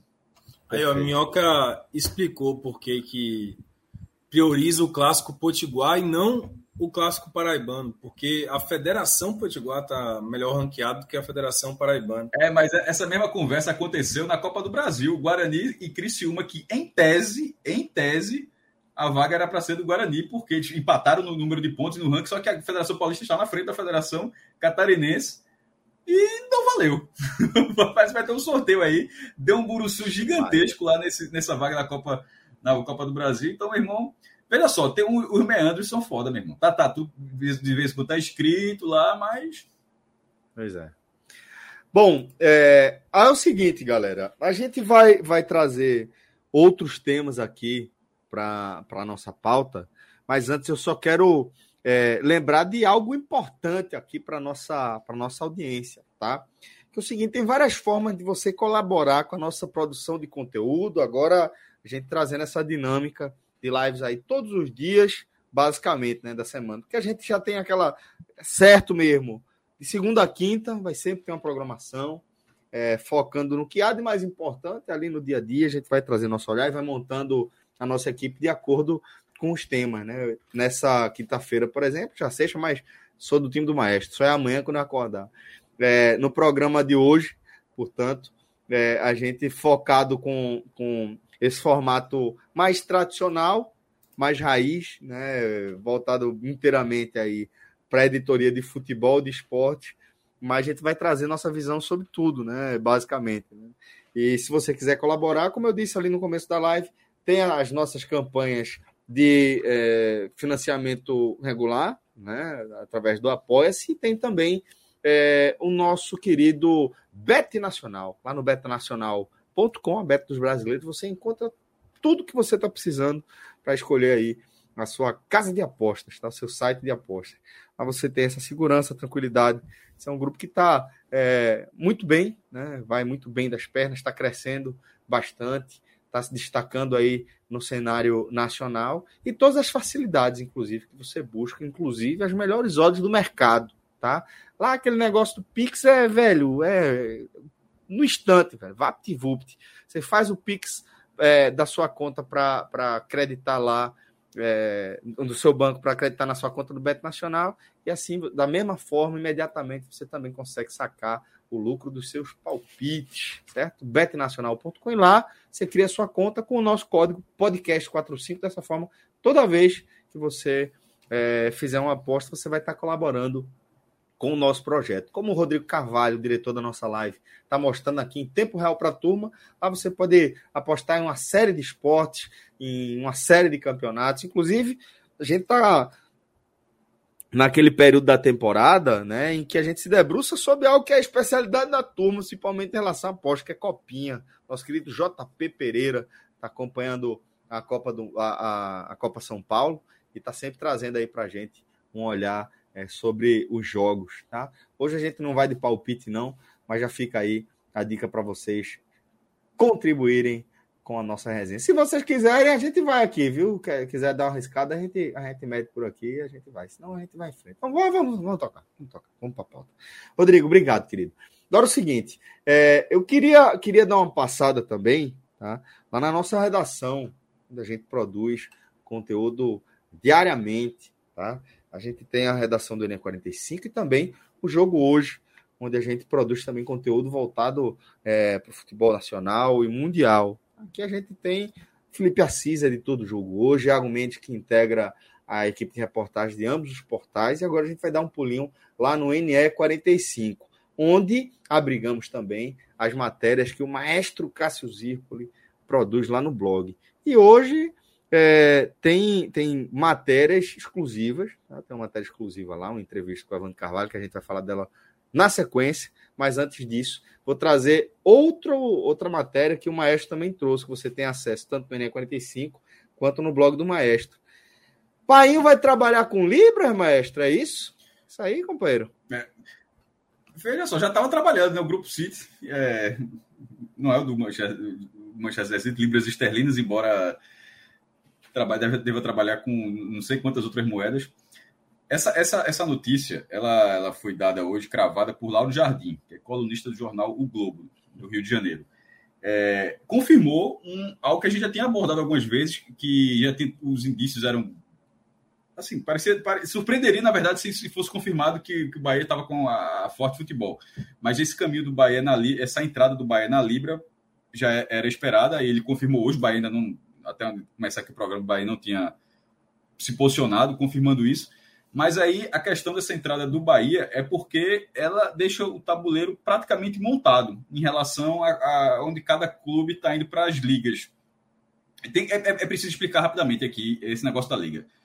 A liga não é um campeonato novo que vão fazer. Tipo, não vai acabar o campeonato brasileiro e quem jogar, quem está numa liga joga aquele campeonato. Tipo, alguém está pensando módulo amarelo, módulo verde, tem nada disso. É, nesse caso, apesar de, de, desse nome, você, muita gente leva, é, levada a pensar isso, nesse momento o que está se fazendo é só os blocos e que vão negociar os contratos de transmissão, porque o contrato atual, que a Globo tem o direito de todas as plataformas, né?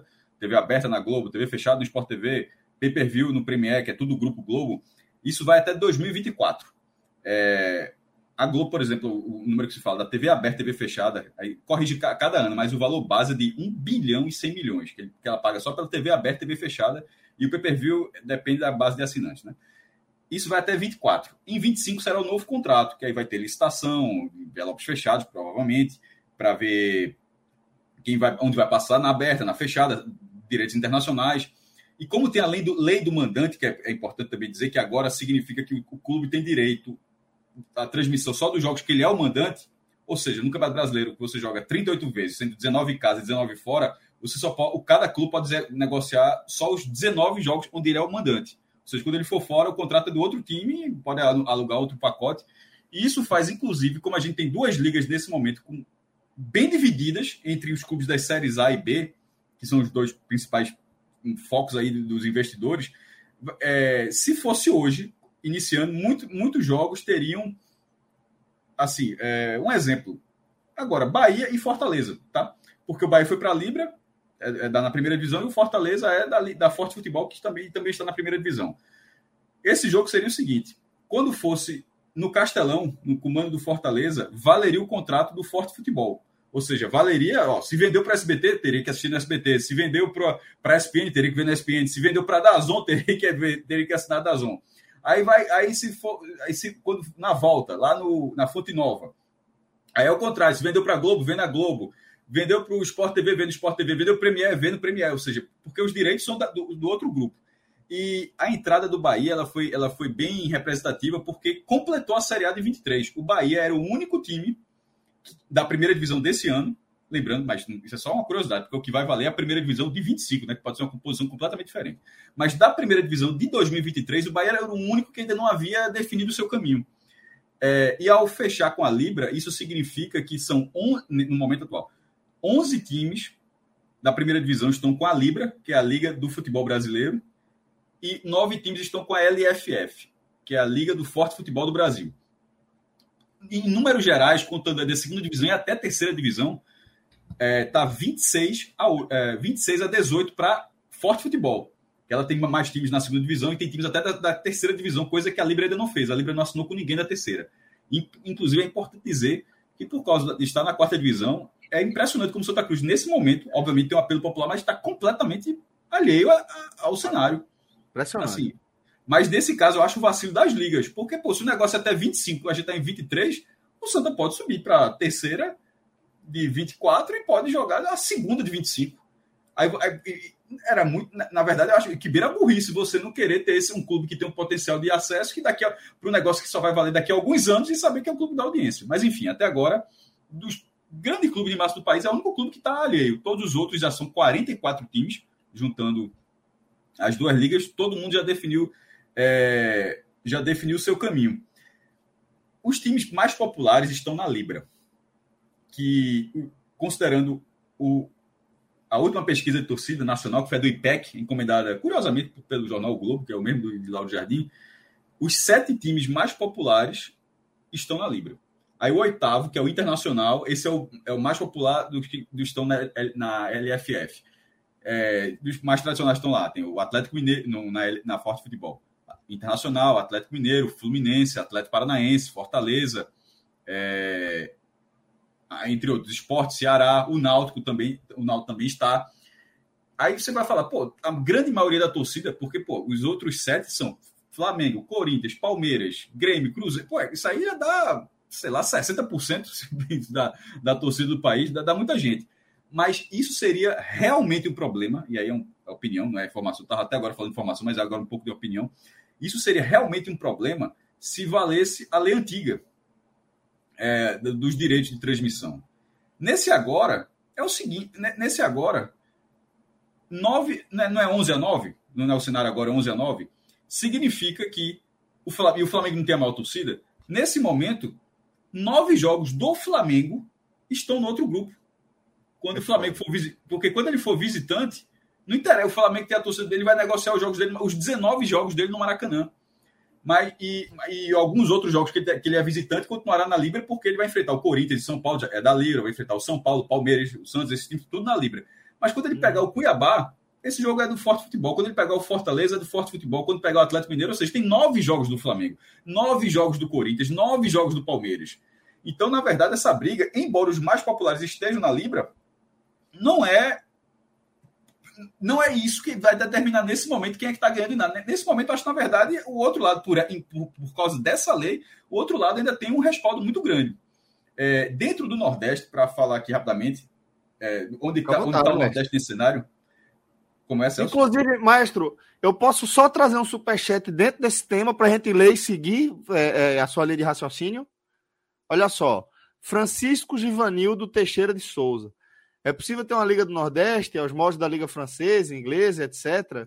Só para incluir aí, maestro, na nossa análise, mas acho que você, na verdade, estava uma temática um pouquinho diferente. É, vamos lá. Sobre esse parênteses da Liga do Nordeste. A Liga do... Não confunda, eu, eu, eu, acho que ainda não, não dá, porque é uma Copa. é, é, um torneio onde parte da receita vem de classificações. Era, é, é, é como se, de certa forma, se, se se aplicar na Copa do Nordeste, pode se aplicar na Copa do Brasil também. E a Copa do Brasil é um torneio. E ela tem. Veja só, lá na, nas primeiras fases, já tem algo que sempre se reclama muito, que são as cotas diferenciadas nas duas primeiras fases da Copa do Brasil. Que é basicamente o que acontece na primeira fase da Copa do Nordeste, onde tem quatro grupos de cotas. Vai ter Bahia, Fortaleza e Esporte Ceará, no primeiro grupo, que dá 3 milhões e 200 mil reais.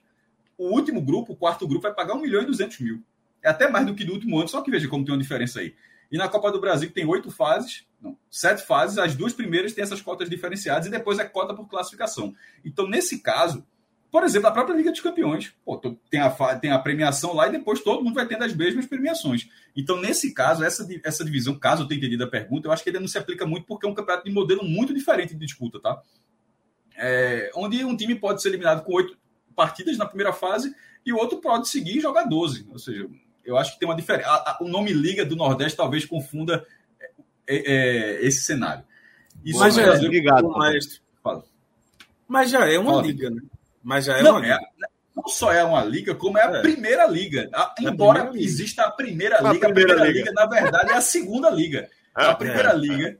A primeira é a liga, liga rural agora, mestre. É, não, porque a, a, foi criada em 2013, 2014, foi criada a primeira liga. Não, a primeira liga não era a primeira liga. A primeira liga era a segunda liga. A primeira liga é a Associação dos Clubes de Futebol do Nordeste, a CFN, nome fantasia Liga do Nordeste, foi fundada em 2001, que é uhum. quando a Copa do Nordeste evoluiu para ser um turno completo, foi um sucesso, e é por isso que existe a Copa do Nordeste hoje, por causa daquelas é. edições de 2000 e 2002 que a gente já contou outras vezes. Eu entendi a pergunta dele muito nesse sentido, assim, se dá para fazer uma liga dos clubes do Nordeste, só que essa liga já existe, e na verdade, é, a própria negociação da existência da Copa do Nordeste passou, ou melhor, né, da permanência da Copa do Nordeste passou por conta da Liga. É, é bom lembrar que para a CBF, durante muito tempo, a Copa do Nordeste não era aceita no calendário. Isso. E é uma, é uma competição que foi organizada pelos clubes, né? Não, não pela, pela Liga. Pela Liga. Pela Liga, exatamente. Isso, por exemplo, não existe uma outra, tipo, não existe a Liga a Liga Forte Futebol do Nordeste. Isso. Só existe uma. Então, veja só, não existe um outro bloco negociando o bloco. O máximo, a, a, onde mais chegou parecido com isso foi quando o esporte saiu. Lembra alguns anos, aquela bobagem lá Sim. de Arnaldo Barros, que ia sair junto com o Náutico, no final o esporte saiu sozinho? Aquilo ali era uma dissidência. Também, por ali, né? Ali você tentou fazer uma dissidência. E não, é. não aconteceu. Não havendo aquilo, o esporte ficou sozinho, ficou dois anos sem jogar a Copa do Nordeste. é um negócio assim até hoje. De vez em quando eu paro e disse, meu Deus do céu, assim, foi uma das decisões assim, mais estúpidas já tomado dentro de um clube. Foi time bom pra caralho. É, assim, é, ina, é só, mais, só mais uma pra coleção da gestão, né? Não, aquilo ali foi um negócio assim. Disse, não, o melhor a se fazer aqui é tirar o clube da Copa do Nordeste. Mas vamos, mas vamos fazer nosso papel e lembrar a turma dessa vergonha, dessa É, mas então, mas, mas aquilo era uma dissidência, não, não, não houve a dissidência porque o esporte ficou sozinho. E nesse caso, a Liga do Nordeste ela negocia por todos os clubes. Então, não, é. pode até ter as discordâncias dentro da liga mas a liga, mas no final, por ser uma liga, tendo a maioria dos votos, se decide e segue em frente. Tem sido assim há, há mais de 20 anos. É. A Copa do no, então, no a, caso, na verdade, já é definido pela liga. É interessante porque a pergunta dele cita a liga francesa, a liga inglesa, italiana e tal, mas é a mesma coisa, porque os clubes fundaram a liga lá nos anos 2000, no início dos anos 2000, e decidiram fazer um campeonato é, contra o calendário da CBF, quer dizer, o campeonato não existia no calendário da CBF. Os clubes fizeram o campeonato, é, negociaram com TV, negociaram com o patrocinador, quer dizer, os clubes tomaram conta né, da gestão do campeonato. E aí depois houve a chancela da CBF para colocar no campeonato, o campeonato no calendário, depois da vitória na justiça, né, que saiu e a primeira edição foi em 2012, 2013. 13 edição da, da Liga da Copa do Nordeste depois da decisão da judicial. Então a Liga do Nordeste, na verdade, é pioneira, né? Como você falou, é a primeira liga de fato. É primeira, veja só, é a primeira liga. É, poderia ter sido o Clube dos Três lá em 87, mas a galera tava com muita sede. É, exatamente. Aí, aí, galera, é, aí inventaram.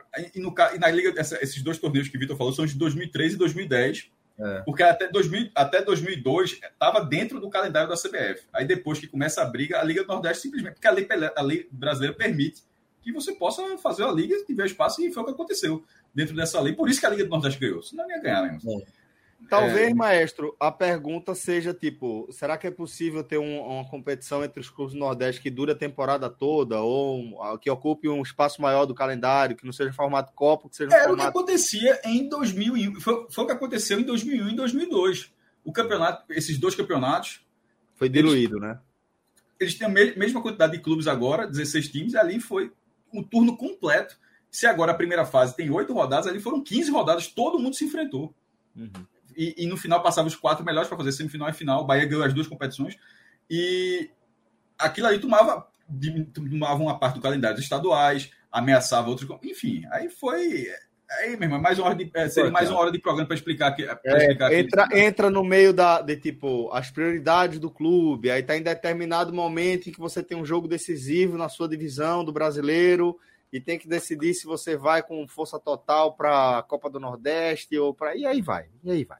Eu, Mas, não, teve... não, já que você falou, eu acho que tem que acontecer antes do brasileiro. Eu não acho que tem que acontecer durante o brasileiro, não. Acho que, que... Não, não, concordo, eu concordo, mestre. Eu concordo. Só estou dizendo assim que, que talvez a pergunta dele tenha sido nesse sentido, sabe? De tipo, acontecer ao longo do ano. Tá? Eu estou dizendo que rola esse problema, né? Que se você diluir dentro do brasileiro, aí enfraquece pra cacete. É, seria o caso, talvez, de. Não sei se é a pergunta dele nesse sentido, de separar, tirar os times do Campeonato Brasileiro e fazer só. Perde, aí você perde as outras competições, aí você é, perde as outras possibilidades, pô. não é o caso, né? Veja só. Aí, você, aí, tem, aí tem que é, torcer é, para a independência do Nordeste. É um pensamento pouco viajado isso aí. Por exemplo, tô dizendo que foi do cara, não, tô falando, mas se caso tivesse sido. É... Não, pô, vamos jogar o nosso campeonato, por sair do brasileiro. Pô, nunca teria um recurso do que o brasileiro paga, pô. Assim, é, a gente tem que botar um pouco o pé no chão. Assim. E não vai ter seria vaga um Sul-Americana. Seria um campeonato que pagaria mais do que outros nacionais do continente, aconteceria, mas nunca chegaria a você pensar, porra, valeu a pena ter saído do Campeonato Brasileiro. Assim, não, na real, não, eu não consigo enxergar isso acontecendo, não. O que dá para acontecer é você continuar jogando o Campeonato Brasileiro e arrumar um espaço um no calendário novo. relevante para jogar a Copa do Nordeste sendo rentável. Exato. Bom, maestro, agora seguindo a sua linha de raciocínio, é o seguinte: você trazia o posicionamento dos nordestinos dentro ah, deste pra, pra momento de tema. Perfeito. Dos 44 times, 10 são, 10 são do Nordeste. É, 7 estão na LFF, a Futebol Forte, e 3 na Libra. Os, o primeiro a entrar na Libra foi o Vitória. A Libra ela estava parecia em algum momento. Isso faz até pouco tempo, tá? A, é, essas ligas foram uma foi criada em maio a, a Libra foi criada em maio de 22 e a LFF foi criada em junho de 22. E só no final do ano o primeiro entrou um primeiro nordestino na Libra, que foi o Vitória. Depois que subiu. Assim, o Vitória. É, na hora que virou. Na, porque eles não estavam pegando a Série C, né? A Libra não tá pegando. Mas na hora que o Vitória subiu, mandaram o Vem aqui pro Vitória, porque. É. A Vitória foi. Aí logo depois foi o Sampaio Corrêa, que continua sendo até o momento do Brasil o único vira-casaca, é do jogo. O Sampaio Corrêa era da LFF, recebeu a proposta da Libra, mudou. E, e, é óbvio que isso vai, e é, é, importante esse movimento, porque é muito provável que isso continue acontecendo. E, e, sobretudo, com a Libra sendo um fator mais forte em relação à atração. Né? Mas o Sampaio Corrêa mudou. E agora essa do Bahia. É, ou seja, tem, tem a dupla Bavi e tem o Sampaio Corrêa. Do outro lado, que todos já estavam antes, assim, tirando o ABC. Aí tem é, Esporte Náutico. O Náutico entrou quando era Série B, caiu, mas continuou. É, Ceará e Fortaleza. O Ceará entrou como primeira divisão, na, segunda, que também continuou.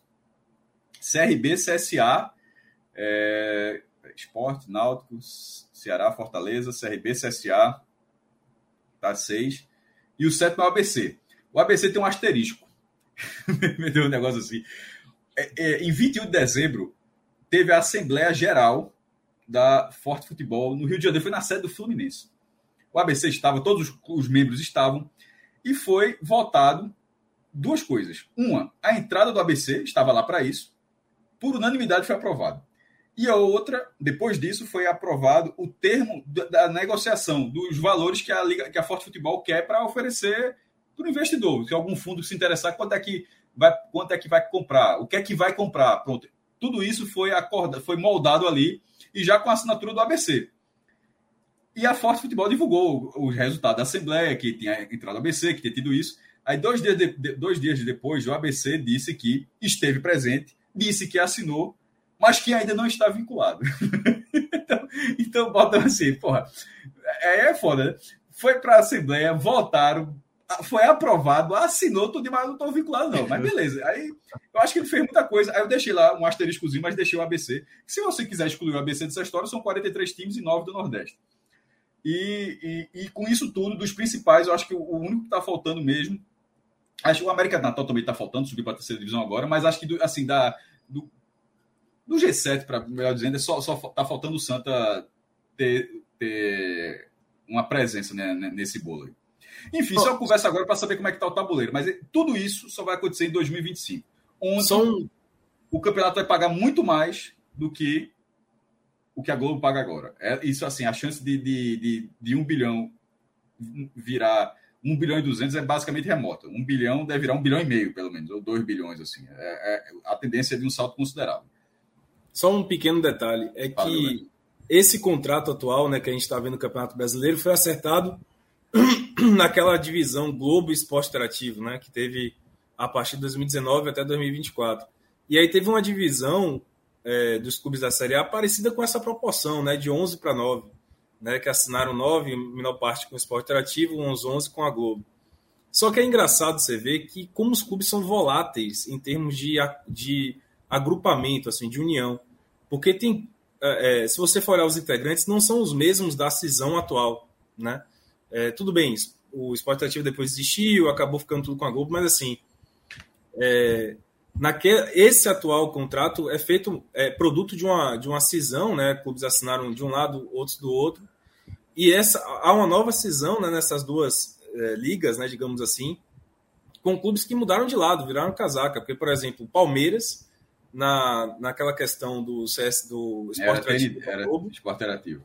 Fechou com o esporte interativo porque não queria ficar junto com o Flamengo e Corinthians. E agora está com o Flamengo e Corinthians na Libra, né? Então é, é... Diga. Não, conclua, só é complementar o que está dizendo, pode terminar. Então, isso é interessante como esses acordos né, de, de negociar pelos direitos é, é extremamente volátil. Os clubes não têm um padrão, né, não tem um tipo de, de associação histórica. Então, é, eu até concordo com um comentário que teve aqui, eu não lembro de quem foi, mas assim, um comentário do nosso chat, que é assim, cara, daqui a cinco anos vai mudar tudo de novo. Porque é impressionante como eles são voláteis, não conseguem se unir. É, mesmo, digo assim, mesmo grupamento de clubes, tudo bem que tenha duas ligas, que tenha dois contratos de TV, porque é bom para a concorrência. Mas os clubes eles não conseguem manter uma linha, né, de, por exemplo, o Palmeiras queria ficar fora do Flamengo e do Corinthians e agora está junto. E por aí vai eu, a, detalhe, há a possibilidade de unificação das ligas. O, o, último comunicado do Futebol Forte, inclusive, fala isso. Tem lá. É, porque antes dessa fundação foi até debatido o que cada um enxerga de, de divisão. Né? O, um grande X aí da questão é que a, a receita da televisão é dividida em, em três partes. É, vem sendo assim, na verdade. Né? Assim, você pega uma parte e divide. Ó, isso aqui do bolo, você pega o bolo e divide um percentual. Isso aqui é cota igual para todo mundo é, para futebol forte, essa parcela igualitária ela tem que ser de 50%. 50% da receita tem que dividir de forma igual para todo mundo dentro do mesmo campeonato. Na, na Libra, eles, esse, esse, é, esse mesmo, é, essa mesma divisão é de 40%. É, as outras duas são cotas por performance, que é a colocação que o time consegue na competição. Tipo, se um for campeão, outro for lanterna, pô, é óbvio que o campeão vai ganhar nesse negócio mais do que o lanterna. Na futebol forte é 25% e, e na Libra é 30%. E a outra, a terceira, que é que antigamente se falava cota de audiência, mas como está tudo evoluindo, agora já se chama de engajamento e audiência. Não é só audiência, é o, o, engajamento que o clube leva. Eu ainda não sei de forma, não sei nem explicar de forma precisa o que é o engajamento dentro desse contrato, mas hoje já não, mas antigamente se falava era igualitária, performance e, e audiência. Agora é engajamento barra audiência que na Futebol Forte é 25% e na Libra é 40%. Aí fala, pô, ou seja, 40, 30, 30, 50, 25, 25. O 40, 30, 30 significa que tem uma chance de disparidade maior. E é por isso que os outros clubes daqui da, da Futebol Forte acabam vendo assim, porque quem for em tese menor, se tu vai para o outro, tu está assinando com um, um, grupo que talvez você vai receber menos. Mas ao mesmo tempo é um grupo que tem muito mais capacidade de atração de receita. Ou seja, você pode até receber menos de, em relação àquele cara, mas muito mais do que os outros times, de forma absoluta, porque o bolo vai ser muito maior. Veja como é, veja como é confuso. E, um último, e, um, e um último ponto que tu falasse, Vitor, esquecendo, é só que é bem importante. Quando tu falou do TNT Esporte, ali não valia o contrato do Lei do Mandante. E é importante dizer isso. Como era aquele contrato? Os jogos só podiam ser transmitidos dos clubes dentro do mesmo contrato. Ou seja, os jogos do Palmeiras que passavam ali dentro do esporte interativo tinha que ser contra o Santos, contra o Inter, contra o Ceará, contra o Bahia, tinha que ser contra os times que tinham assinado o mesmo contrato. É como se agora, tipo, é, os jogos do Flamengo vai passar contra todo, e de volta contra o Corinthians, e de volta contra o São Paulo, e não é mais assim, só passa o mando. A, e, e, isso é que facilitou, é, porque se, se fosse como era esse contrato, essa disputa não estaria nem acontecendo agora. Porque o outro grupo já estaria muito mais fraco. Porque a Globo poderia chegar e dizer, beleza, os jogos do Flamengo estão ali, pronto, eu quero, eu quero, eu quero aqueles jogos aí, pode ficar com esse, esse, esse pacote aí. Mas essa mudança da lei deu muita força no debate. E só um detalhe para finalizar: é a mesma treta do esporte interativo contra a Globo. Porque a Globo queria fazer 40, 30, 30, e o esporte interativo ofereceu 50, 25, 25. Você lembra disso, né? Então teve essa. Se o cara for cascavilhado, não é nem coincidência, viu? É, não é, não.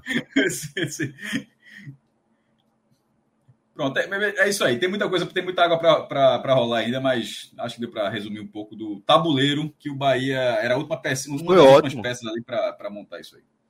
Foi ótimo, pô, foi ótimo. Agora tem outro assunto, maestro.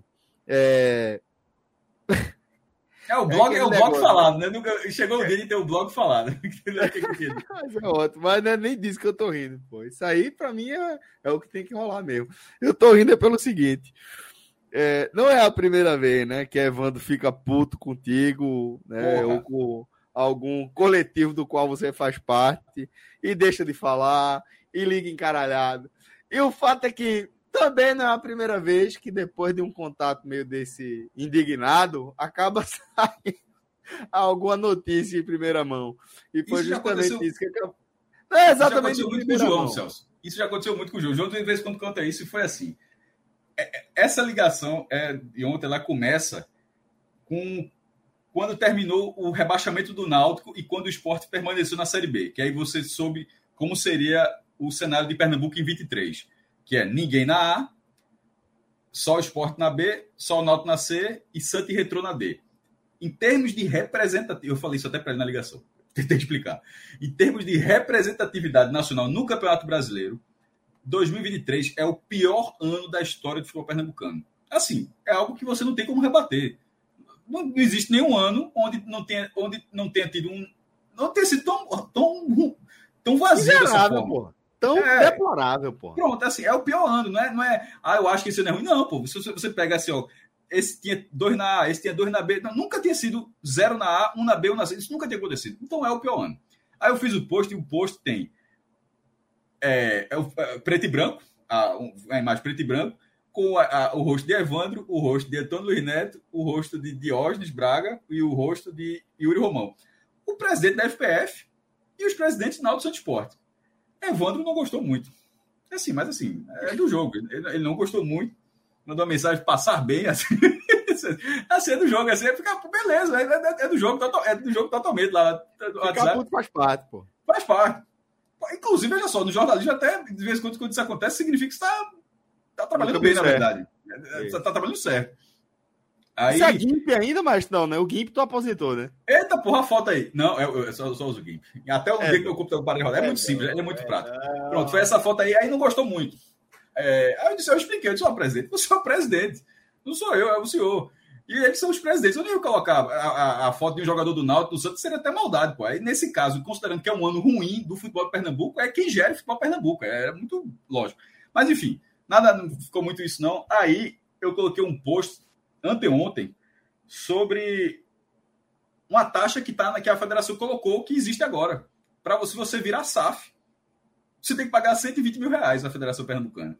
Assim, eu sempre vou, eu vou entrando no documento lá para achar alguma coisa e, tem e todo ano a federação ela, ela, eu, ela publica. Eu respeito, eu respeito, mas. É visionário. todo ano é, é visionário. Não, e a galera disse assim: a galera já disse, lançou a taxa e depois disse que vai virar SAF, é né? Estudo de mercado, mas É estudo de mercado, porra. lançou, lançou a taxa e disse, vai ter SAF. Aí, aí faz até sentido, né? Foi exatamente isso que a galera tirou. É visionário, pô, mas aí, é, seria muito muito bom, na verdade. Mas, enfim, todo ano a federação lança, as federações lançam, todas as federações lançam isso, uma, é, um documento com taxas de emolumentos. É, é um cartório. É um cartório. Ó, se um boleto vencido da federação, se tu, se tu atrasou um boleto na federação, precisar um novo boleto, custa 10 reais, certo? Se você precisar pedir licença, da, eu não vou jogar o Campeonato Pernambucano, não. Ah, vai não? 150 mil reais. Eu não vou jogar a segunda divisão. Ah, não vai não? 25 mil reais. Aí, calma. Ah, eu não vou jogar terceira divisão, não, cara. Porra, nem existe terceira divisão. Mas se existir, vai pagar 10 mil, porque já tá aqui. Já tá não existe. É milionário, mas. É milionário. Não existe divisão. Mas se existir, já tem o preço de quem desistir. Custa 10 mil. E por aí vai. Tem, tem taxa de tudo, de tudo. Se você for profissionalizar e tal. Aí eu sempre olho lá, porque eles atualizam, fica mais caro todos os anos, tá? Não é taxa fixa, não. Elas vão aumentando. Aí eu fui olhando, olhando, aí a última, ou seja, uma nova, botaram um negocinho lá, era conversão em SAF, 120 mil. Eu digo, porra, por que mesmo assim? O cara, ó, eu sou, eu sou associação, agora eu sou SAF, 120 mil. Aí eu coloquei isso. Aí eu coloquei, ó, para quem quiser virar SAF em Pernambuco, agora tem que pagar 120 mil reais para a federação. Beleza, botei o, meu irmão, tá? Botei o documento, o registro lá, contextual, nada assim, entrar matéria normal. Aí de noite, tava, eu tava no mercado, comprando água sanitária. Aí, aí, é quando eu olho o celular, tá lá, duas chamadas de, de Evandro. Aí, tipo, eu esperei chegar em casa, né? Imagina, aí, aí, aí, eu mandei uma mensagem, presidente, tava no, pode me ligar, tô podendo atender. Ligou rapidinho. Mas ligou já muito brando. É porque eu acho que ele fala com tanta gente que de vez em quando ele até esquece com que ele. Mas eu lembro. Mas ele tá puto. Porque ele tá é, puto. Mas eu, eu, eu, eu, fiz, eu fiz questão de lembrar que, eu, que era eu que ele tava puto. Né? Assim, que era, que, aí, aí, ele falou de boa, não. É, Cássio, eu, eu, eu, vi a matéria, eu queria fazer um esclarecimento. Essa taxa é uma taxa verdadeira, mas não é da, da FPF, é da CBF. Aí teve com todo que... respeito, mestre. Não, não teve, não. Aí, aí ele fez um esclarecimento que é até justo, tá? Ele disse, embora a Federação Pernambucana pode ter publicado primeiro, mas segundo ele, não é uma taxa da Federação Pernambucana. É uma taxa criada pela CBF que todas as federações vão colocar 120 mil reais. Se o São José do Amapá, meu clube do Amapá, quiser virar SAF, vai pagar 120 mil reais. Se o Flamengo quiser virar SAF, vai pagar 120 mil reais. É, um, é tabelado, ou seja, essa taxa, segundo ele, embora esteja lá no documento da Federação Pernambucana, é um documento da Federação Pernambucana, é nacional e, e, a FBF, quando lançar essa, essa taxa de emolumento de 2023, segundo ele, vai estar lá 120 mil, então beleza e tal. Aí, quando ele foi falando isso, aí eu lembrei disso, ó, oh, presente, tá tudo tranquilo, né? Disse, não, o que foi? Eu contei, disse, ah, porque da outra vez tava. lembrei da história e tal. Não, aí, nem... ah, foi com vocês? Foi, foi comigo. Ah, não, tá tranquilo lá. O ano tá bom, vai começar o campeonato, tá todo mundo animado. Ele falou assim, tá todo mundo animado. Pra... Tá todo mundo animado para a temporada 2023. Eu disse, tá todo mundo, todo mundo animado. Aí eu disse, por que tá todo mundo animado? Aí quando começa, eu penso, não, porque vai ser um ano bom, vai ser um ano de recurso, um ano de SAF. De SAF? Como é que tá SAF do Pernambucano? Aí, que, é, aí ele, ele falou assim, tipo, eu não fiz três perguntas para ele soltar. É, tipo, a primeira coisa, tanto é que eu até digo no texto assim, ó, a primeira coisa que ele falou assim, ó, na hora que você não virar SAF, que podia ser assim, se falar, falar, Náutico falar, lá no final da manchete, tá ligado? Tipo, ele deu a manchete na primeira esporte, linha. Esporte, né? Desculpa, Náutico Esporte. Eu falei Náutico quem? Santa. Não, Santa, inclusive, é do jeito que tá a entrevista lá. Ele fala Náutico Esporte, Náutico Esporte, Náutico Esporte. Aí eu disse, presidente, e o Santa Cruz? E o Santa Cruz? Nossa, o Celso é foda. Aí, sério, porra. Aí, aí é foda, aí me quebra, porra. Põe a cara de Felipe nesse contexto todo. É a cara de. Só olhando. E a minha vez. É, não, eu tô só olhando aqui.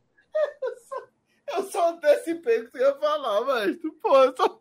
Eu só aí, o aí o presidente falou assim: Veja, o Santa Cruz tem a, da forma como a gente sabe. A situação difícil, está na quarta divisão. O Arruda, é um, o Arruda é um mau estado, mas é um problema por causa da manutenção, manutenção muito cara do Santa. É, a falta de tipo, o investidor que chegar no Santa vai ter que gastar muito dinheiro com estrutura. O Santa tá, o, centro, o campo do Santa está crescendo, o centro de treinamento. Mas, por exemplo, a estrutura de, de futebol, de náutico, de esporte, está pronta. O CT do náutico, o CT do esporte. O Santa teria que... Isso é Evandro falando. Teria que gastar muito com estrutura. É, e ele foi, justificou essa parte. Aí, aí ele explicou rapidamente. Aí depois, falando assim, ó... O senhor está dando muitos detalhes, não, porque assim, nem Diógenes fala, nem Yuri fala, e obviamente Yuri até já deu entrevista hoje para Alessandro Matias, negou tudo. Pode até ser que tenha tudo errado, mas assim, é óbvio que negaria. Dificilmente ele diria, não, é tudo verdade. O normal seria, é, até por questão de confidencialidade, não não não dizer que, que, que era aquilo mesmo, né? Aí, da hora que ele tava falando, pô, presidente, você não acha que tipo, algum torcedor pode ficar chateado, tá falando tantos números. Eu disse, não, acho que vai ficar chateado é o torcedor do Santos, que eu tô dizendo que não aqui, acho que não vai ter SAF esse ano. Aí, é, nesse ano, esse, esse, ano. E foi até outra coisa que eu falei na matéria, não é que o Santa não vai ter SAF, tá? Para não ficar claro. A, a, conversa, embora o texto diga isso, ano, mas para ser, bem justo, ser bem justo, é, o contexto era de investidor, tá? Porque o SAF, Santa pode ser, qualquer clube pode ser SAF.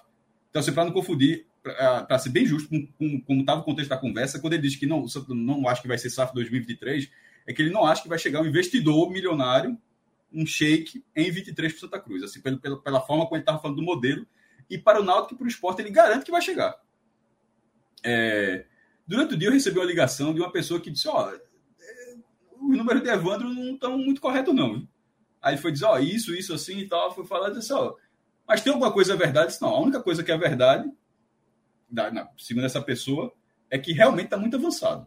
De que a chance da, da SAF sair, tanto a do Náutico quanto do esporte, ainda em 2023, é muito, é, é muito grande.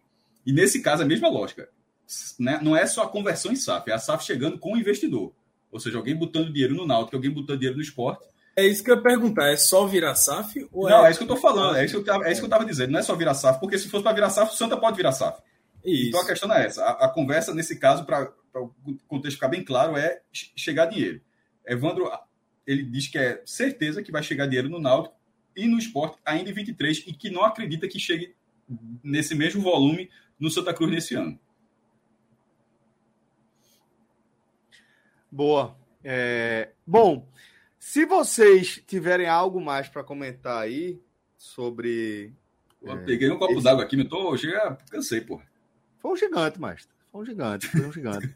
Participação essencial, como de costume. Mas eu queria agradecer, tá? A todo mundo que acompanhou a gente até aqui. É, nesse novo, nessa nova configuração de programação e de cobertura do 45 minutos. Eu espero que vocês fiquem à vontade. Faz aquele convite para o cara que você acha, para seu amigo, para sua amiga, que você acha que, pô, esse, esse, conteúdo aqui pode ter a ver. Conhece aí o canal. Se inscreva, tá? Tiver de bobeira aí, se inscreva, deposite seu like, é sempre importante. E fique de olho nas nossas redes sociais, onde a gente vai sempre mandar a nossa programação. Agradeço de coração aqui ao maestro Cássio Zirpoli, é, com quem sempre me bato por aqui nas nossas lives, assim como Iago Mendes e maestro. É, quase... surpresa aqui, viu? Eu, eu quase que eu, eu falei para Rodrigo no começo, eu devia ter, ter vindo é, é, fantasiado de, de, de, exorcista, velho. Você Porque, porra... pô. Vila e Felipe na mesma live ainda. Mas assim, tem, tá rolando. Iago, Iago eu encontrei essa semana. Iago é, eu, pensei, semana. eu pensei, inclusive, que ia ter chuva hoje no jogo do Arruda. Chuva de gol. Domingo Escolha também, morre. né, Franja? Com, com o Iago Caso... lá, com o Iago lá era mais fácil. É, podia chover até canivete. Escolha ou morre. Quem é que tem mais chance de voar domingo? Vitória ou Santa Cruz? Uh, não é para votar, né? Jacuipense, jogo. Chato, veja bem, veja bem, a turma, a turma tá pipocando, viu? Eu só digo isso. Cássio Zípoli. Eu fiz a pergunta, eu perguntei. Você, não, mas você é o primeiro a pipocar. Já. Vai, então responda, vai, eu quero que você responda. Para mim, quem tem mais chance de voar é o Santinha. Para mim. Seco, ligeiro e rasteiro. Entre Santa e Vitória. Os dois podem acho. passar. Estou falando assim, quem tem o mal, quem corre mais risco de voar. Para mim, os dois são favoritos. Os dois. Para mim, os Mas dois são favoritos. Que, eu acho que quem corre mais risco é o Santa. Não tem favorito, não. Bom, eu, eu, eu, é que... eu, vou dizer um negócio a vocês. Eu acho que o Santa Cruz tem mais risco de voar. Nem, e se eu achasse que não era, eu não ia responder o contrário. Já Mas deu dois vacilos hoje, não foi? É. O certo é que dei dois vacilos na porra, bicho. Dei dois vacilos na porra. Vai dormir pensando é, nisso. É, é, é, essa da a Diago foi pior. Porque esse cara foi, é um, um, pé de geladeira da bexiga. Agora ganhou, mas, né, velho? Eu vou, aí... Pense no seguinte: eu vou estar tá com o pé quentinho porque eu vou estar tá na praia. Tá suave. Eita. Nossa, não. Olha, não, Iago, quem gosta de tu é João, vice. Celso. Fala, mestre. Deixa só uma informação que até João Vitor lembrou aqui, tinha colocado, tinha passado. Sim. É, a última pergunta que eu fiz para Evandro é: e por que 120 mil reais? Ele disse: é bom pagar esse ano, viu? Porque ano que vem é um milhão. Certa taxa. tá, tá. Se quem quiser virar, é bom virar esse ano, porque ano que vem vai ser um milhão de reais, segundo ele. Ai, que aumento exponencial é esse? Não, não, segundo, segundo não. É, mercado, assim, tudo de mercado. Jeito, jeito. Segundo ele, 120 mil reais já é um apelo das federações para baixar o valor. A, segundo ele, a CBF já queria que fosse um milhão em 23. Então, é muito qual é a explicação? Mas é qual é a explicação? Altruísta. Qual é o é gasto que a federação tem, rapaz, para cobrir com, com um clube de é Veja só, eu, eu, acho que é o mesmo de todos os outros. Quer, quer, quer ver um tipo de gasto? Registro, o, o, o registro de atleta, você paga para registrar o atleta. Na Federação Pernambucana, deve ser assim nas outras também. Mas estou dizendo, veja, mas como é curioso. O salário do cara transforma o registro mais caro. Se, se, o, se, é, e tem o maior, é, um, é, acima de 50 salários mínimos. Aí daí para cima todo mundo paga a mesma coisa. Um jogador com, com, que receba um salário acima de 50 salários mínimos, o, o registro dele, cuja documentação é rigorosamente a mesma, é muito mais caro do que um jogador que receba um salário mínimo. Assim, a, papelada é a mesma. A papelada não tem um, uma folha o a mais. Processo, o processo é igual. O processo é igual. Não, é nem, não tem mais nem papel, porque é tudo, é tudo digital. Mas assim, é tudo igual, mas é mais caro. Não vai botar um milhão é na isso. Não vai, porra. É isso, meu velho. É, a gente vai chegando aqui ao fim de mais uma live, tá? E eu quero agradecer essa galera massa que acompanhou a gente por aqui. Obrigado também a você. Fique de olho nas redes do 45 Minutos. Um forte abraço e até a próxima. Valeu!